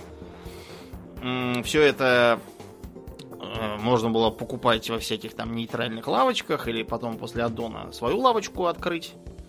Можно было э, бегать по карте и избивать нейтральных монстров, отнимая у них эти самые артефакты и, самое главное, получая опыт для своего героя, открывая ему там всякие новые способности. До шестого уровня появится убер-способность. Да, то есть герои здесь, как, как, как, конечно, поперли. То есть туда до 10 уровня можно было прокачаться, на шестом убер-способность, все, всякое такое. Потом эту идею развили еще дальше в аддоне The Frozen Throne, особенно э, когда там речь касается компании Zerexara. Вот, и там, да, там, по-моему, даже можно было более чем даже до 10 уровня прокачаться. Хотя я что-то не уверен, вот сейчас уже сомневаюсь я в этих словах. Но монстры там выше 10 уровня точно были нейтральные. О, кстати, нейтральные монстры. Опять Да. же. И вообще, из-за того, что нейтральных монстров стало огромное количество, чтобы они подходили к карте, Мгм. все начинались там всякие разбойники, морлоки, тролли, огры, гоблины, всякие черти. Кобальты, да. Да, кобальды тоже появились. Фурболги. Угу. В общем, там, там кого-то куча канонических вот этих всяких э, тварей, которых мы... пристроили к делу. Да, да, да, да, которых мы знаем и помним из World of Warcraft, они вот появились как раз в основном в третьем Warcraft. Ну и, разумеется, там был еще сюжет невиданной глубины, и все там просто офигевали от вот это поворотов. Да. С сюжетом мне вот даже кажется, они перестарались. Потому что э, следить за тем, что там происходит, ну просто невозможно. То есть там что-то кто-то куда-то там, во-первых, там просто чертова туча действующих персонажей разных, которые параллельно чего-то где-то делают. Э, И кто-то куда-то поехал, кто-то кого-то люто бешено ненавидит, кого-то там заперли на 10 тысяч лет э, Ну сидеть вот да, в вот тюрячку. с ночными эльфами они что-то, видимо, не успели проработать. Я, например, когда играл, так и не понял, что за Илидан, чего он там сидит, Да. почему. Да, да, как, откуда у него рога, зачем они, Да. почему его хочет поймать какая-то непонятная баба в каком-то шлеме. То есть там, там вообще просто вот, серьезно, я тебе скажу так, я играл несколько, я несколько, мне кажется, 4 или 5 раз как минимум, я проходил целиком. И первую, и вторую часть, ну, первую, по-моему, на один раз больше, чем вторую. Вот. Я до сих пор тебе не скажу, что там у них творится. То есть в общих чертах я примерно помню, что происходит. А вот кто конкретно, куда, чего пошел, где они это делали, да черт его знает, там черт ногу сломит. Столько всего происходит, это просто невозможно. Все это в голове удержать, по крайней мере мне. Э, Вот. Истории про жопу гному только вспоминаются. Мгм. Легендарную. Легендарная, да, история. А в том же 2002 а, появилась Medieval Total War. Да, до нее был Сёгу, но он как бы, хотя и оказался успешным, тем не менее прогремело по большому, так сказать, в мире именно Medieval. Потому что Сёгу он был, конечно, хорош, но, во-первых, вся эта Япония, она далеко непонятно. А кроме того, в Японии там все на одно лицо. В смысле, все действующие стороны, в общем-то, одна и та же страна, по сути. А в Medieval там появилось э, большое разнообразие. Тут тебе и всякие французы с англичанами. И тут тебе и русские с э, боярами там всякими. Э, Тут тебе и Золотая Орда с конными лучниками, и всякие там арабы тоже, в общем, там кого только не было. И за счет этого разнообразия э, всяких там лиц, и кроме того, там религии еще, там можно было всяких агентов новых ввели, разных. Все это всем очень понравилось, потому что там сочеталось вот такой вот глобальный геймплей пошаговый, когда по такой карте в виде, собственно, бумажной карты перемещались такие фишечки с подставками, Мгм. изображавшие армии и всяких там этих инквизиторов, проповедников, убийц, принцесс, дипломатов. А потом начинался бой в реальном времени, и при этом там все было прямо так по уму, там был боевой дух, там надо было правильно всех построить, там комбинировать отряды, произведенные, там всякие фланговые охваты, толково применять э, свои сильные стороны и компенсировать слабые, учитывать, что там за противник, э, штурмовать всякие города и замки, пушками всякими стрелять Мгм. катапультами. Все это народу очень нравилось. Так что э, так и пошла вот вот серия Total War, которая буквально э, через несколько лет, когда там вышел... э, ага, а, в 2004 спустя два года вышел Роум и перешел на чисто трехмерную карту, где уже войска и агенты бегали, исходя из своего запаса хода. а Потом шел тактический бой, причем для разнообразия теперь уже в полном, полной трехмерности. В Медивале там еще были спрайты на поле боя бегавшие. Мгм. Вот в Да. Ром я играл, в Medieval еще нет. Ну, да, в Medieval 2 потом играл. Да-да-да, в Medieval 2 я играл, Который да. был уже скорее, да, на, на фактуре Роу. Мгм. Да, Medieval 2 мне тоже понравился. Единственное, что он был, в отличие от Рум, редкостно дырявый. Почему и от чего непонятно, то ли поторопились, то ли еще чего. Только в него играть это было сопряжено со всякими смешными историями, типа того, что, к примеру, если капитан э, отряда без генерала хорошо себя показал в бою, то его можно произвести, собственно, в генералы.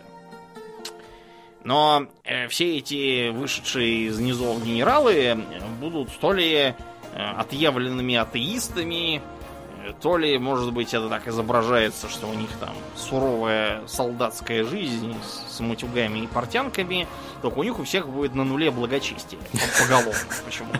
Это звучит как баг. Да, сказать это, по видимо, правде. просто не досчитались, и из-за этого на таких вот генералов из низов тут же начинали охотиться инквизиторы, присылаемые папой. Мгм.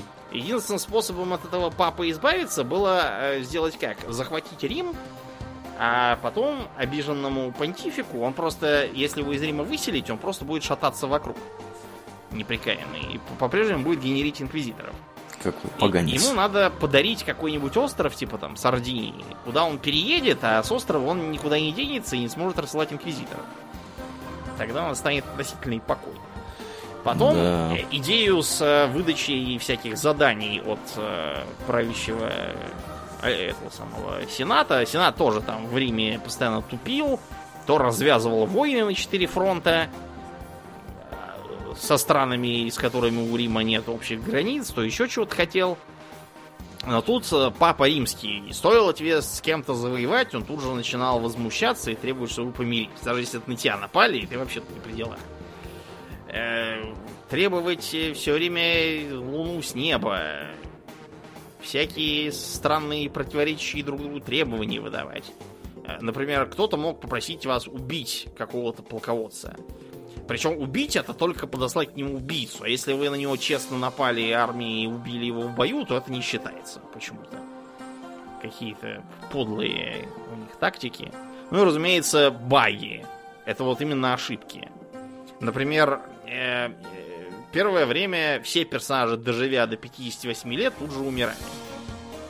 Вот как, как просто как часы. А Да. потому что там должна была каждый раз с момента, когда им 58 лет, кидаться кубик. С 10% вероятностью, что они помрут от старости. Но кто-то писал похмельный, видимо, и написал не 10% вероятности, а 100% вероятности.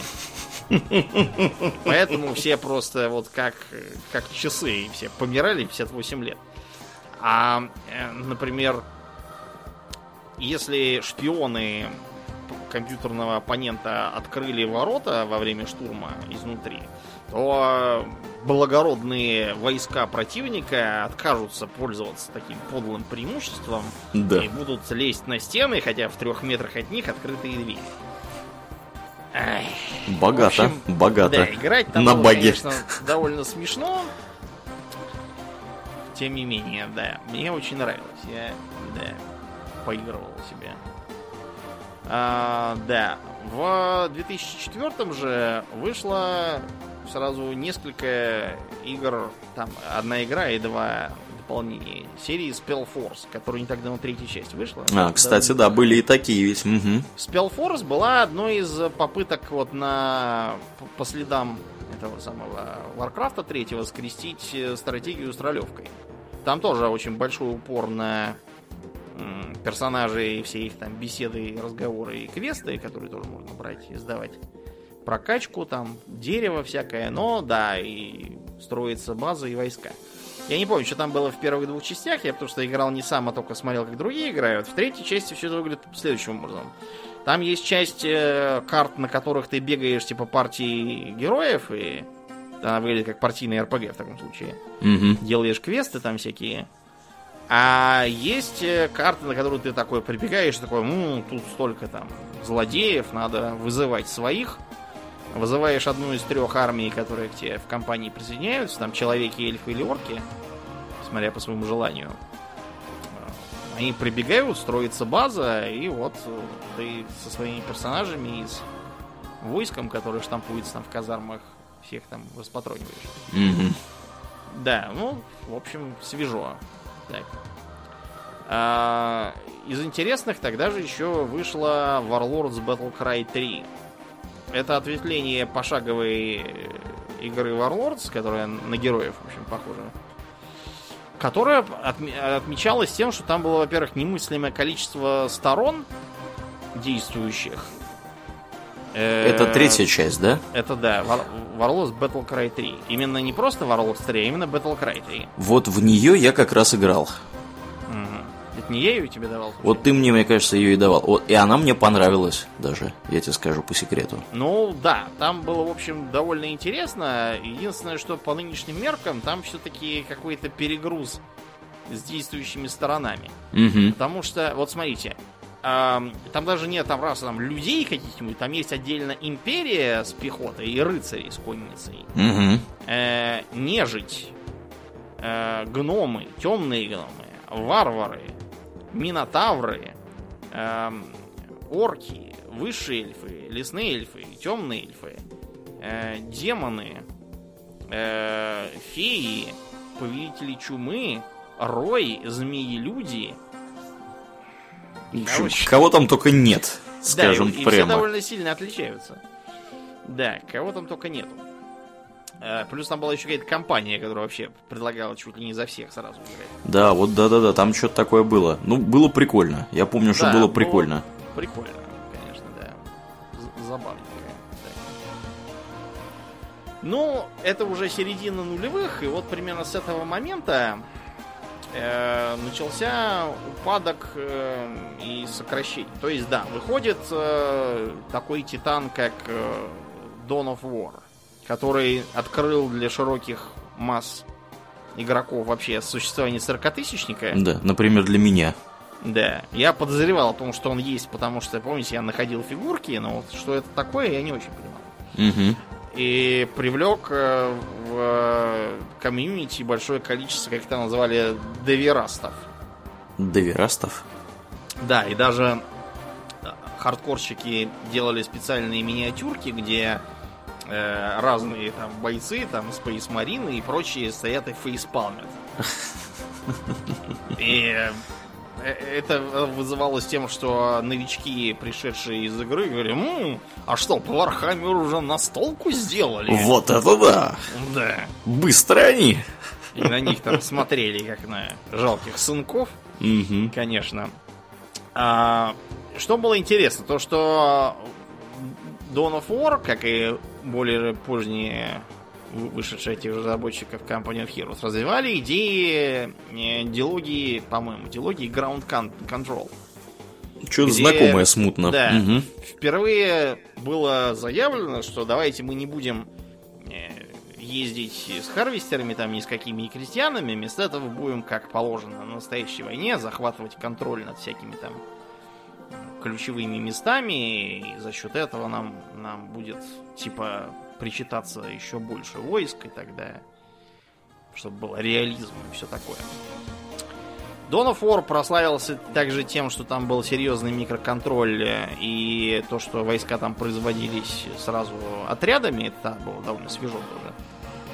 Эм, многие это тоже внедряли тогда, потому что это резко повышает ценность пехоты. Ну и в целом это соответствует настолке. Потому что в ну, да. все тоже бегают пачками. да, и кроме того, она была сделана с большим уважением к сеттингу. Там была замечательная озвучка. Все пафосно превозмогали, орки чего-то орали.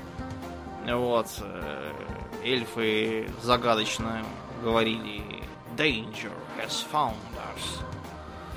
И так далее. В общем, хорошая получилась франшиза, ее не испортил даже этот э, странный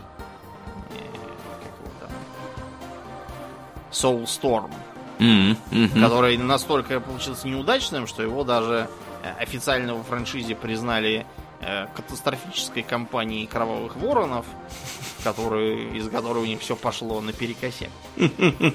Да уж. Да. А, кроме того, в примерно ту же струю а, такая стратегия пошла, как World and Conflict, изображавшая нечто типа гипотетической э, Третьей мировой 80-е годы. А, старую идеологию пытался отстаивать э, Command and Conquer в лице третьей части Тибериевой серии, кстати, очень хороший, мне понравился. А, и в лице третьей же части Red Alert. Тоже была очень веселая. Правда, там какая-то странная ресурсная модель была. Мне не очень понравилось. Во второй было лучше. Ну да. И тем не менее, постепенно все это стало куда-то клониться и клониться, и чуть ли не совсем склонилось. Вот давайте для чисто пример. Вот я открыл Steam, магазин mm-hmm. Steam. Давайте посмотрим, что он мне пытается впарить сейчас? Популярная и рекомендуемая. Pagan Online. Какая-то онлайновая игра пропаганцев. Про пропаганцев, да, да, да. Да, Rage 2 скоро выходит. Ну, это понятно, что такое. Dota 2, без комментариев. X-Plane 11, летать на самолете. The Hunter, симулятор охотника. Э, симулятор механика автомобиля. Э, Devil May Cry 5, тоже понятно, думаю, всем. Симулятор фермера. Э, Jurassic World какой-то. А, это как раз нечто типа Нечто типа Theme Park, только про динозавров. Ну вот, можно условно посчитать это за стратегию реального времени. PUBG это понятно. Conan Exiles это мой RPG. Э, игра про плот и нападающую на нее акулу. Dark Souls 3. Ну вот, видите, да. Чисто для очистки совести, что у нас в популярных новинках? Какая-то игра про приключения Индии, пиксельная графика выживания. Driftland The Magic Revival. Стоп, стратегии, стратегии в реальном времени 4X. Ну-ка, что это такое? 500 рублей, все обзоры смешаны. А, нет, это очень положительные. Слушай, выглядит интересно. Как называется? Uh, Driftland. Слушай, выглядит прямо довольно интересно. И обзоры вроде что пишут. Я думаю, вполне прикольная стратегия. Очень неплохая стратегия с оригинальной задумкой. Неплохая задумка, интересно смотрится. Ну, выглядит дорого-богато. Ну, стоит 500 рублей, я думаю, надо будет попробовать. 60, 60 всего рейтинг процентов. Ну ладно, и давай подождем еще, потому что она только что вышла из раннего доступа, а там непонятно. Два дня что, назад, да. Что, что из этого относится к багам, которые выловили, а что из этого к сегодняшним. Да. Ну, короче, в общем, нашлась свежая стратегия. Одна, единственная. А все остальное что тут?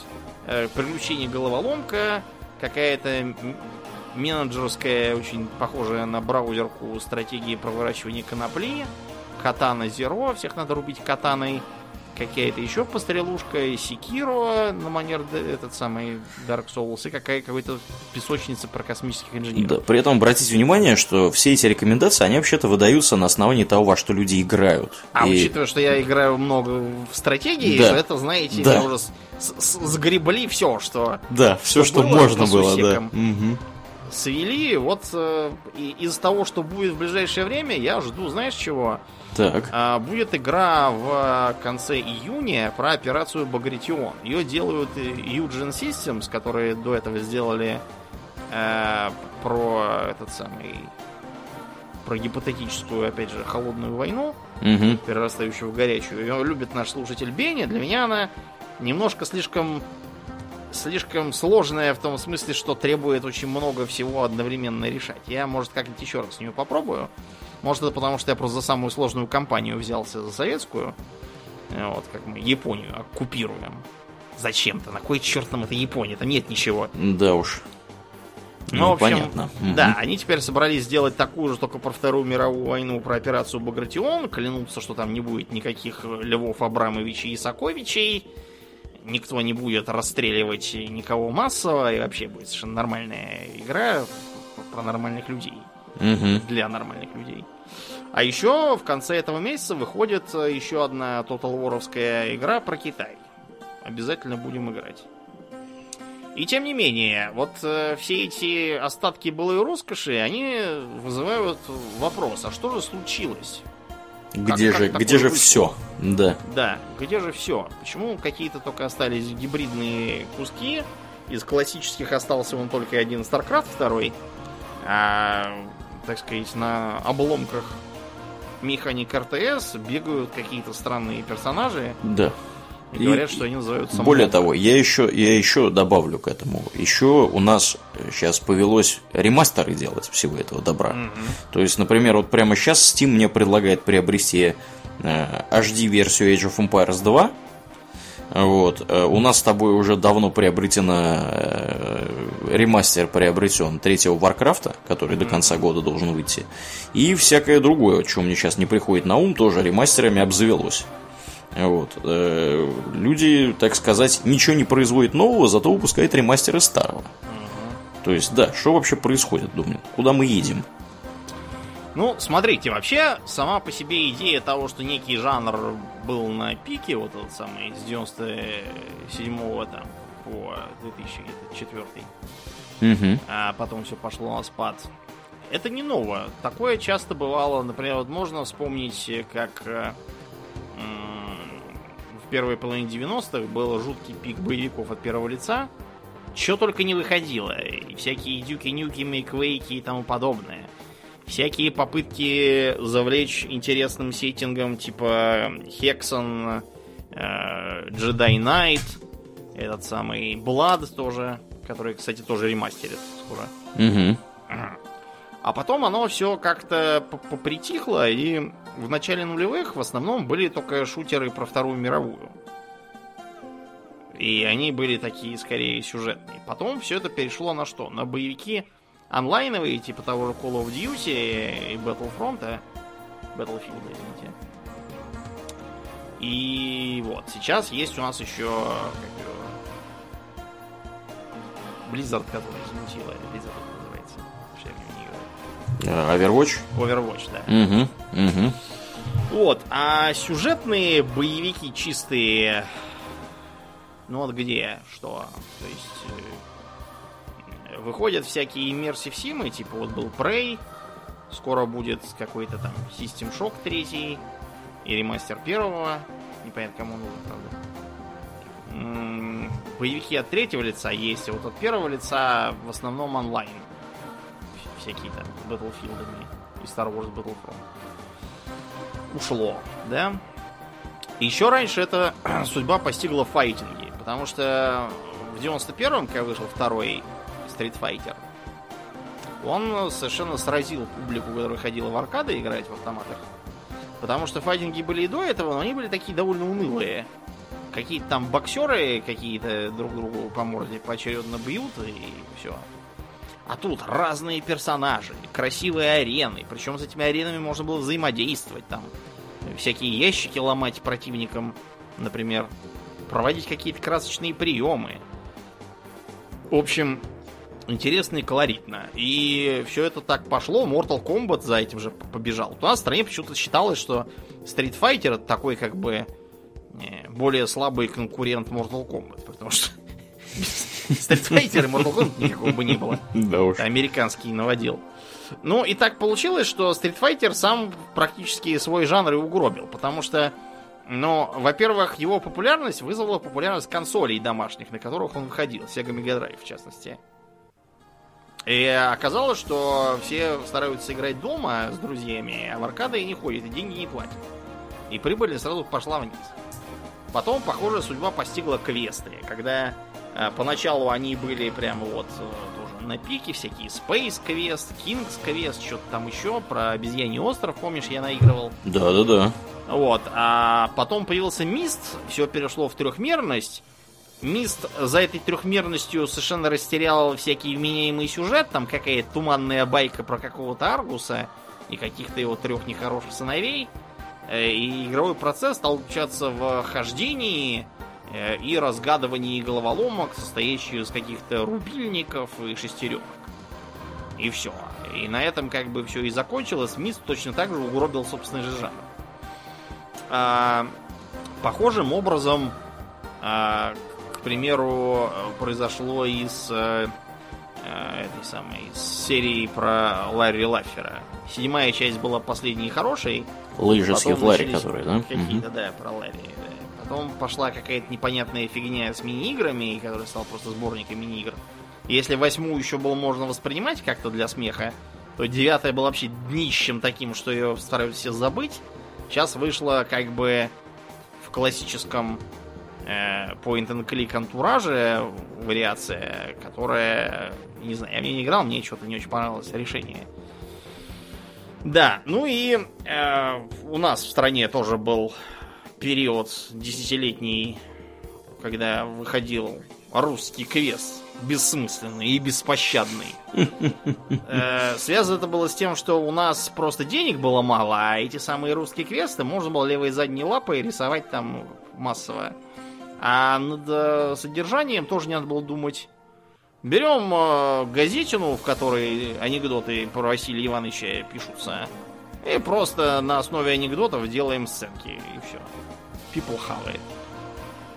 Потому что народ тогда у нас истолковался почему-то близкому и родному, вот и хавал. А со стратегиями вышло тоже примерно то же самое. Значит, э, во-первых, э, StarCraft, да, и Warcraft 3, которые утвердились на Олимпе как киберспорт. Все внезапно заботились на рубеже э, тысячелетия киберспортом. Стали срочно доказывать себе, что у них там, у их продуктов будет большое киберспортивное будущее, потому что это типа дополнительный способ э, повысить продажи Угу. Вот, и обеспечить игре долгую жизнь. Все стали все полировать. Это моментально угробило Command Conquer. Потому что третья часть, хотя и была хороша, она не годилась ни в какие киберспортсмены. Поэтому четвертую часть сделали такую, что ужасно, кошмарно, безобразно. Ужас какой-то вышел, а не игра. Занудный, ну, да, да, да. Э, надо здесь вот что сказать. Э, киберспорт это, конечно, прекрасная затея, потому что она позволяет издателям и производителям игр зарабатывать бабки Э, на да, нон-стоп. И ни для кого не секрет, что, в общем-то, производство видеоигр достаточно такое неблагодарное занятие. То есть там mm-hmm. очень много усилий тратится на это. При, по, как бы способу заработать разработка игр это где-то между открытием зоопарка и кругосветным путешествием. Примерно так, да. То есть, э, ну, это, это очень неблагодарный бизнес. То есть, там много труда и мало выхлопа получается. Поэтому киберспорт это чаще всего такой способ э, попытаться как-то устроить себе что-то вроде э, такой вот курицы, несущей золотые яйца. Но понятно, что киберспорт киберспорту рознь, и заставить людей смотреть как э, кто-то там перемещает э, какие-то унылые, непонятные э, штуки где-то, и все это, так сказать, выглядит невесело совершенно.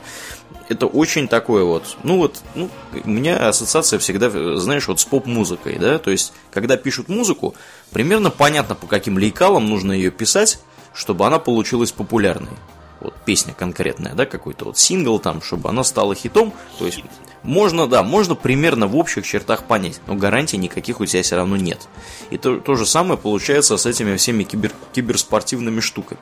Ну вот, например, э, чего ходить далеко за примерами, возьмем этих самых чуваков из Valve которые решили взять по своей супер успешной Dota 2, сделать карточную игру. Почему? Потому что карточная игра это сейчас модно-молодежно, по Dota 2 сделаем, как бы, что может пойти не так? А, ну еще до кучи ко всему к этому, помимо того, что жанр популярный, по Доте 2 по мега успешный, мы еще туда Ричарда Гарфилда наймем, который, собственно, основатель вообще всех этих коллекционно-карточных игр в виде Мэджика, да, э, Magic the Gathering.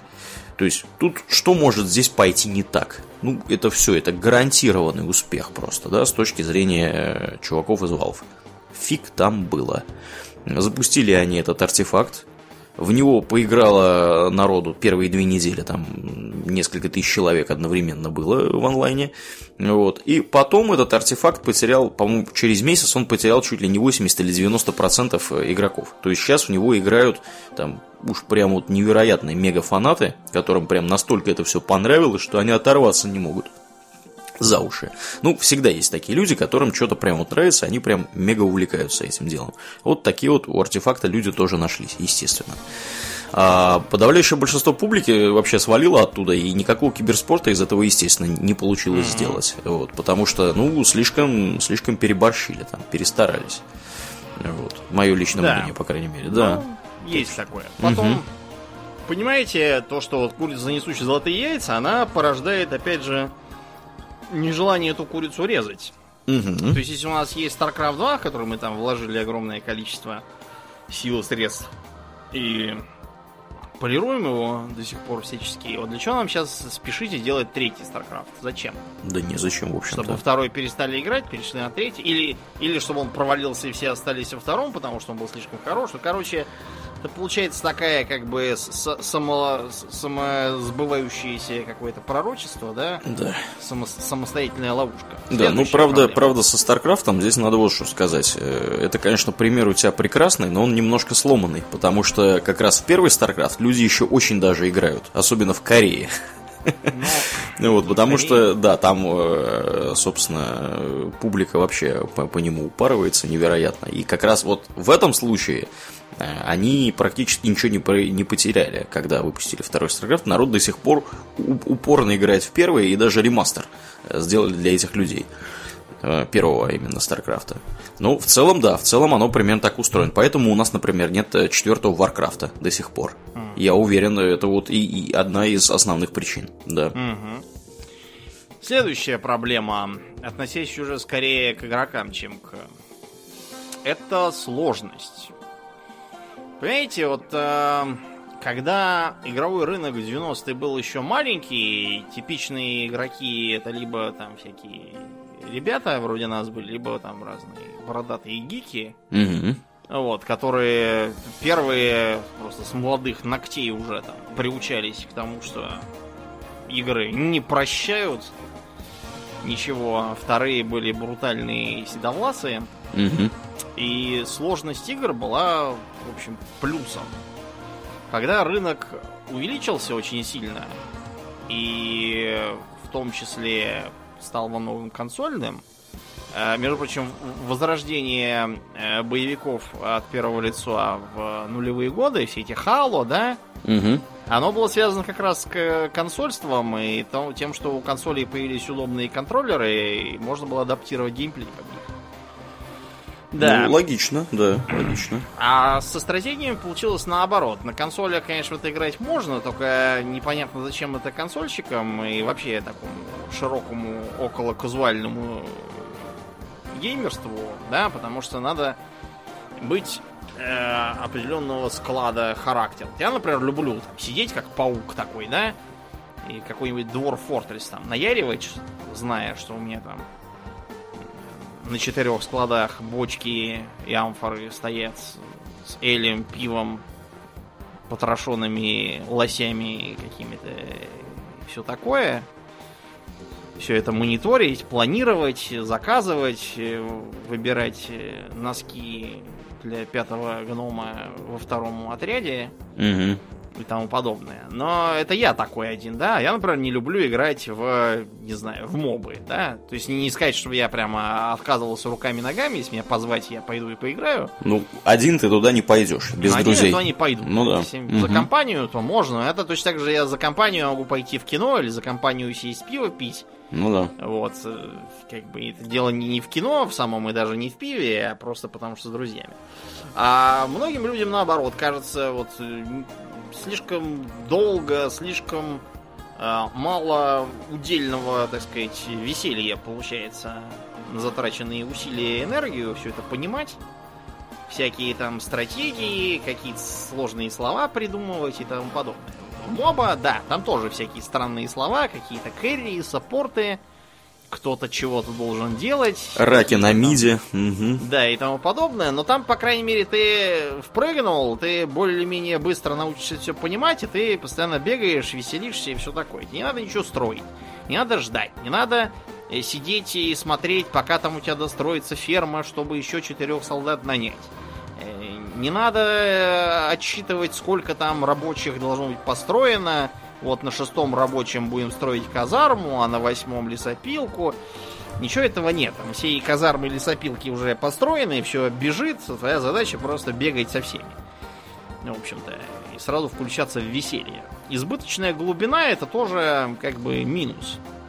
Э, Если послушать, к примеру, разработчиков замечательной, на мой вкус, стратегии Sins of a Solar Empire, это нечто такое, знаете, среднее между э, космической такой стратегией двухмерной, правда. Космической стратегией типа, не знаю, там, каких-нибудь старых образцов РТС и э, с элементами из of Orion и тому подобных 4X игр. То есть там тоже есть всякие исследования, колонизация планет, э, дипломатия даже какая-то там зайчаточная. Это, правда, игру и подкосило в определенном смысле, потому что для любителей Форекса а слишком уж завязано на бои, слишком примитивно в смысле дипломатии и политики. Для тех, кто любит чисто в бои, им кажется сложным и скучным очень долго все чего-то развивать и модернизировать каждый отдельно взятый камень в этой звездной системе и так далее.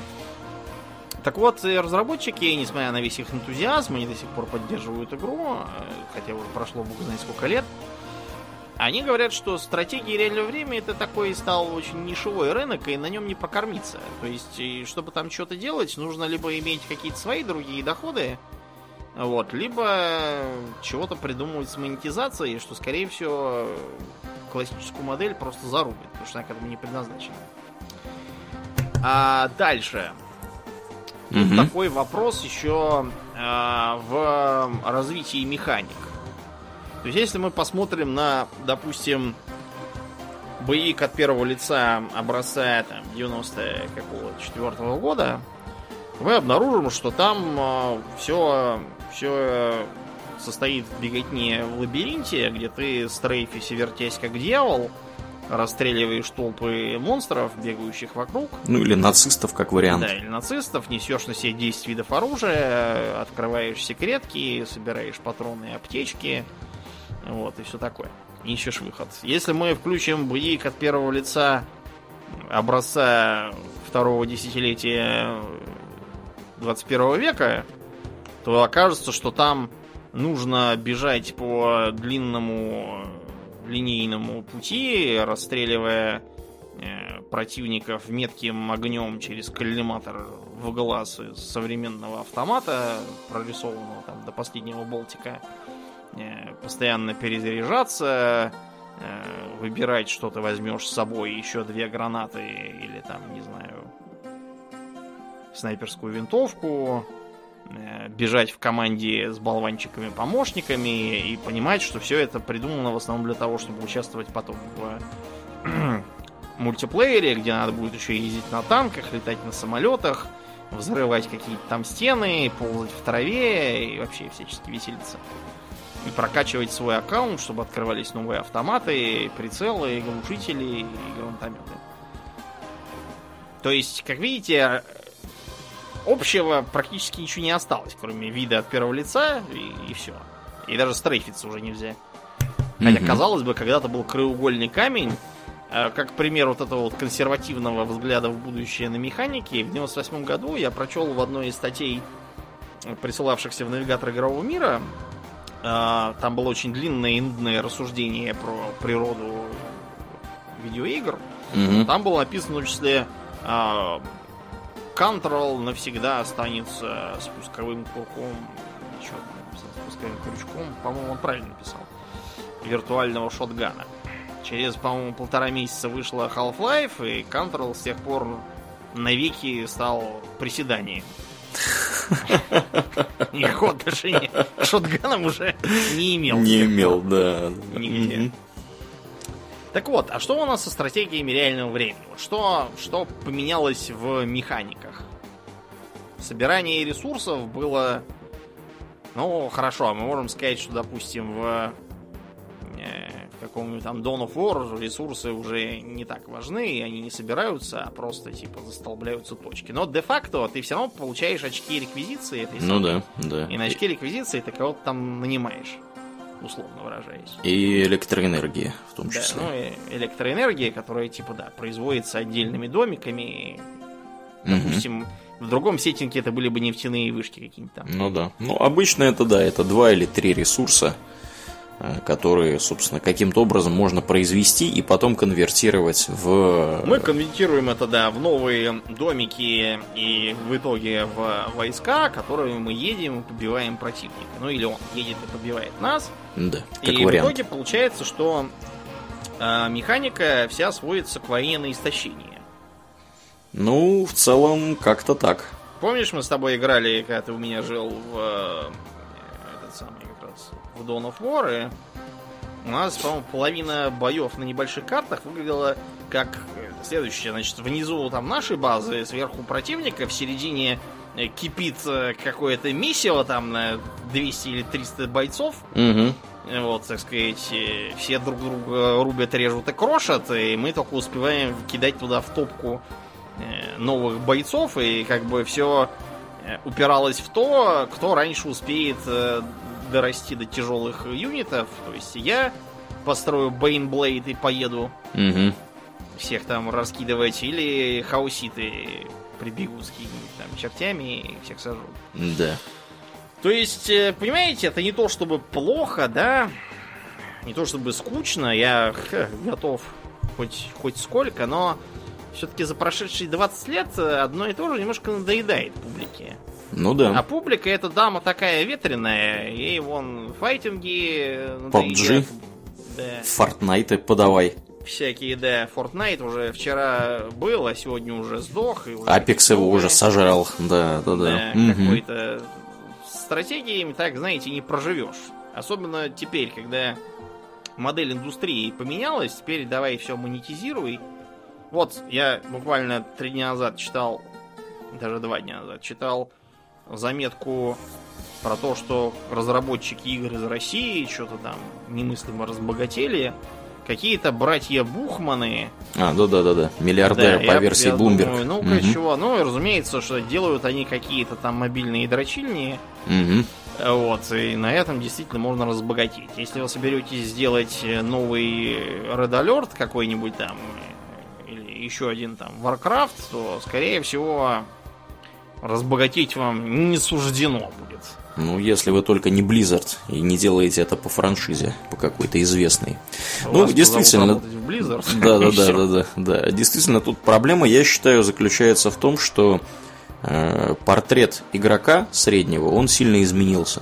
То есть, если в 90-е, в начале, в начале 2000-х Портрет это были мы. Да, это были мы, это были чуваки, которые там интересуются именно специально, интересуются видеоиграми, интересуются компами, интересуются какой-то техникой и всяким таким, то сейчас типичный, типичный игрок это женщина э, в районе 30 лет, которая, может быть, имеет детей, которая имеет домохозяйство на своих руках и которая не может играть дольше 5 минут одновременно. Поэтому для такой женщины, это я просто, как бы, я не придумываю это из головы, вам описываю портрет типичного игрока, который играет в видеоигру в современную. Ну, в основном на мобильном телефоне, естественно. Поэтому типичная игра, подходящая вот такому вот типичному игроку, будет какой-нибудь там собрать три конфетки в ряд. Вот, то, что Candy Crush делает. И, собственно, King, компания, которая сейчас является частью Blizzard и была куплена за 6 миллиардов долларов в свое время Blizzard, три года, по-моему, назад, они как раз вот и занимаются тем, что они выпускают вот эти вот Candy Crush э, сагу свою, конфетки собирать надо там и всякое такое. Делают на этом какие-то нечеловеческие бабки. Вот. Ну и, естественно, когда мы оказываемся в ситуации, что вот эта вот схема бизнеса работает, можно конфетки в ряд выстраивать и на этом зарабатывать нечеловеческое бабло, зачем мы будем делать игры для трех с половиной недобитых домнинов и аурельянов, которые э, там будут у себя сидеть за компом, во-первых, а не, не с мобильным телефоном, вот, и играть во что-то там. То есть во-первых, они уже, Домнин с Аурельеном, уже, скорее всего, на это у них будет не очень много времени. То есть, они, не факт, что они вообще эту игру купят. Потому что, когда они были студентата, они, конечно, да, могли себе это позволить. Сейчас у них другие заботы, то есть, вероятно, что им это просто будет не особо интересно. То есть, нужно там что-то экстраординарное, чтобы привлечь их внимание. Например, игра по какой-то франшизе, в которой Да, они играли которую они 20 лет очень назад. Да, да, ну, типа того же ремастера третьего Warcraft. Вот, это первый момент. А момент второй, что заключается в том, что э, вот то, что было 15-20 лет назад, когда мы с тобой были, собственно, целевой аудиторией этих игр, сейчас подростки в, этой, э, в этом временном диапазоне, да, э, там, 15-20-летние люди, они просто не будут сидеть за компом, они будут сидеть за телефоном, максимум за планшетом. А за компом подавляющее большинство из них ну просто не будет играть в видеоигры вообще. У меня такое вот ощущение складывается. То есть подавляющее большинство людей пользуются просто, поменялись технологии, люди пользуются телефонами. Чем пользуются э, товарищи, которые делают мобу, например, да, то же самое, то же самое Vainglory, популярнейшая на андроиде и на iOS, она как раз и, э, собственно, я так подозреваю, привлекает вот таких вот людей, которые 15-20 лет назад могли бы оказаться нами. То есть лю- людьми, которые играли на, на компах во все вот это вот дело. Так что да. Ну а мобы, естественно, это гораздо проще, чем стратегия. Это как бы такая вот что-то что по мотивам, но другое. Мгм. Ну вот и получается, что сейчас картина довольно затхлая. Да. Но, во-первых, мы, давайте не будем забывать, что StarCraft все-таки живой. StarCraft еще, да, Total вполне War, себе. да, все прекрасно чувствуют, как я погляжу. Мгм. Потому что, вот смотрите, Total War за последние годы, они только нарастили обороты, чего они только не выпустили. Э, У них э, по, по второму Rome у они выпустили Аттилу, потом Мгм. к нему еще там два аддона крупных, которые там карту совершенно переделывают. Они выпустили эти самые странные Thrones of Britannia. Они выпустили по Вархаммеру две игры, там здоровенные совершенно, с огромной Да, картой и кучей да. всяких рас. Вот э, буквально неделю назад вышло очередное дополнение, там докинувший еще фракцию скейвинскую интересную. Mm-hmm. Сейчас я поиграю немножко. Редкостная годнота. Да, скоро mm-hmm. будет по Китаю еще. В общем, я смотрю, у них дела как раз идут на лад. Так что, оказалось бы, вот стратегия реального времени, причем довольно сложная. Угу. Не прощает. Челлендж там есть. И есть там всякие другие мысли. Вот что-то там вышло в Стиме, тоже посмотрим. Ну, в общем, сказать, чтобы они все прям вымерли и больше не будет нельзя, просто времена изменились. Ну и они, собственно, год, да, да, эволюционируют игры вместе со временами. Да. да. Так что То ничего есть... на самом деле страшного не случилось. Угу, угу.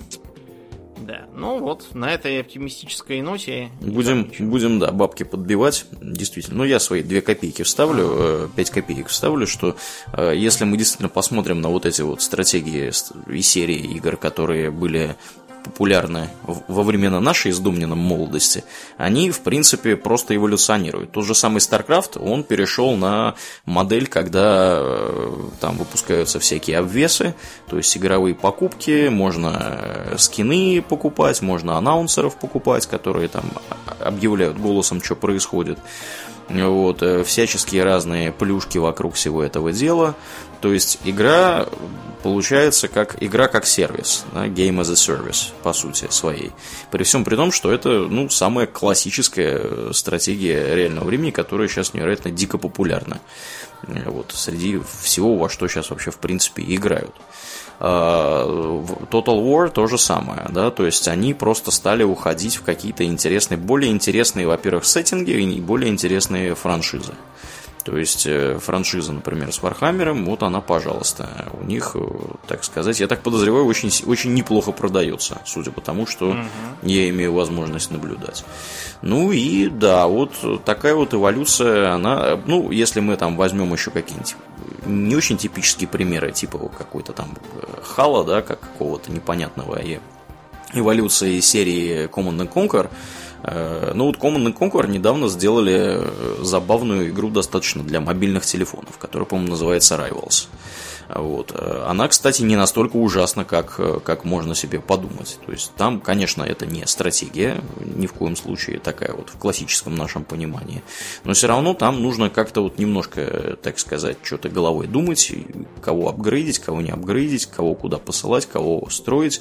То есть, в принципе, вот они приспосабливаются еще вот в нишу этих мобильных телефонов, пытаются каким-то образом пролезть. Но понятное дело, что когда у вас меняется платформа с компьютера, да, за которым вы сидите, у вас есть время для того, чтобы за ним сидеть, то есть это обычно там полчаса, час, два часа, вот, либо никаких ограничений по времени нет, вы никуда не торопитесь, вы можете вдумчиво там мышкой водить, э, строить, экран у вас достаточно крупный, вы можете обозревать карту на, так сказать, на большой территории и так далее. Это совершенно другая история, э, чем если у вас в руках мобильный телефон – Несмотря на то, что мобильные телефоны сейчас с большими экранами, ну, тем не менее, на мобильном телефоне такое организовать нельзя. То есть это нужно как-то туда адаптировать э, и Э, адаптации эти, они, конечно, то, что работает на компьютере, не будет работать на мобильном телефоне. Это нужно как-то приспосабливать, адаптировать и так далее. Поэтому, кстати, вот на мобильных телефонах и пользуются, собственно, популярностью вот эти вот несложные достаточно игры, типа «Собери три конфетки в ряд», поиграй в карточную игру типа Хардстоуна или вот э, Magic, кстати, там пока что нету, как ни странно, Magic Arena, почему-то не знаю, они не допилили, видимо, еще. Надо, кстати, про Magic поговорить при случае будет. Mm-hmm. Потому что э, то, что сейчас э, происходит в цифровом Magic, это на самом деле очень-очень серьезно. Это самая серьезная заявка на победу, которую я когда-либо видел вообще у Magic любого компьютерного. Потому что они долгое время, конечно, ничего не могли противопоставить серьезного, там, так сказать, тому же Хардстоуну, который существует уже, сколько он существует, до 2014 года, по-моему, то есть порядка пяти лет. А теперь вот с Magic Arena у них там прям дела поперли в гору. Я знаю некоторых стримеров, которые переключились со стриминга Хардстоуна исключительно на стриминг э, этой самой Magic Arena. Ну, это совсем другая история. В общем, да, будем бабки подбивать и на сегодня закругляться. Э, как обычно, мы благодарны всем нашим подписчикам у Дона Патреона. Спасибо вам большое, ребята, за вашу посильную помощь. Это нам здорово помогает. Особенно приятно, когда вы туда приходите и начинаете лайкать посты. Прямо вот очень-очень мы этому рады. Все-таки не зря стараемся, тут для вас говорим. А, кроме того, если вы слушаете нас в iTunes, пожалуйста, не поленитесь, найдите минутку, оцените нас там. Это здорово помогает подкасту попасть в подкастоприемники к другим людям. Ну и мы всех приглашаем в нашу группу ВКонтакте, vk.com, там слэш hobbytalks, там тоже а, интересные разные штуки происходят. Ну, а на сегодня все. Следующий у нас выпуск будет юбилейный. Мы будем отвечать на вопросы. Поэтому приходите в ВКонтакт, приходите в Дискорд, если вы наш подписчик на Патреоне, приходите на Patreon, задавайте нам вопросы. У нас есть специальные места, где можно это сделать. И мы постараемся в следующий раз ответить на все это дело. Ну, там уже, Домнин, я тебе скажу по секрету, вопросов столько, что я подумаю, не сделали нам два выпуска ответов. Дайте два. Дайте два. Ну, поглядим, как оно ну, а пойдет. Посмотрим, там, да. вероятно, некоторые можно будет объединить, какие-то выкинуть. Да, посмотрим, посмотрим. Ну, а на сегодня все. Мне остается лишь напомнить, что вы слушали 299 выпуск подкаста Хобби Токс, и с вами были его постоянные и бессменные ведущие Домнин и Аурли. Спасибо, Домнин. Всего хорошего, друзья. Пока.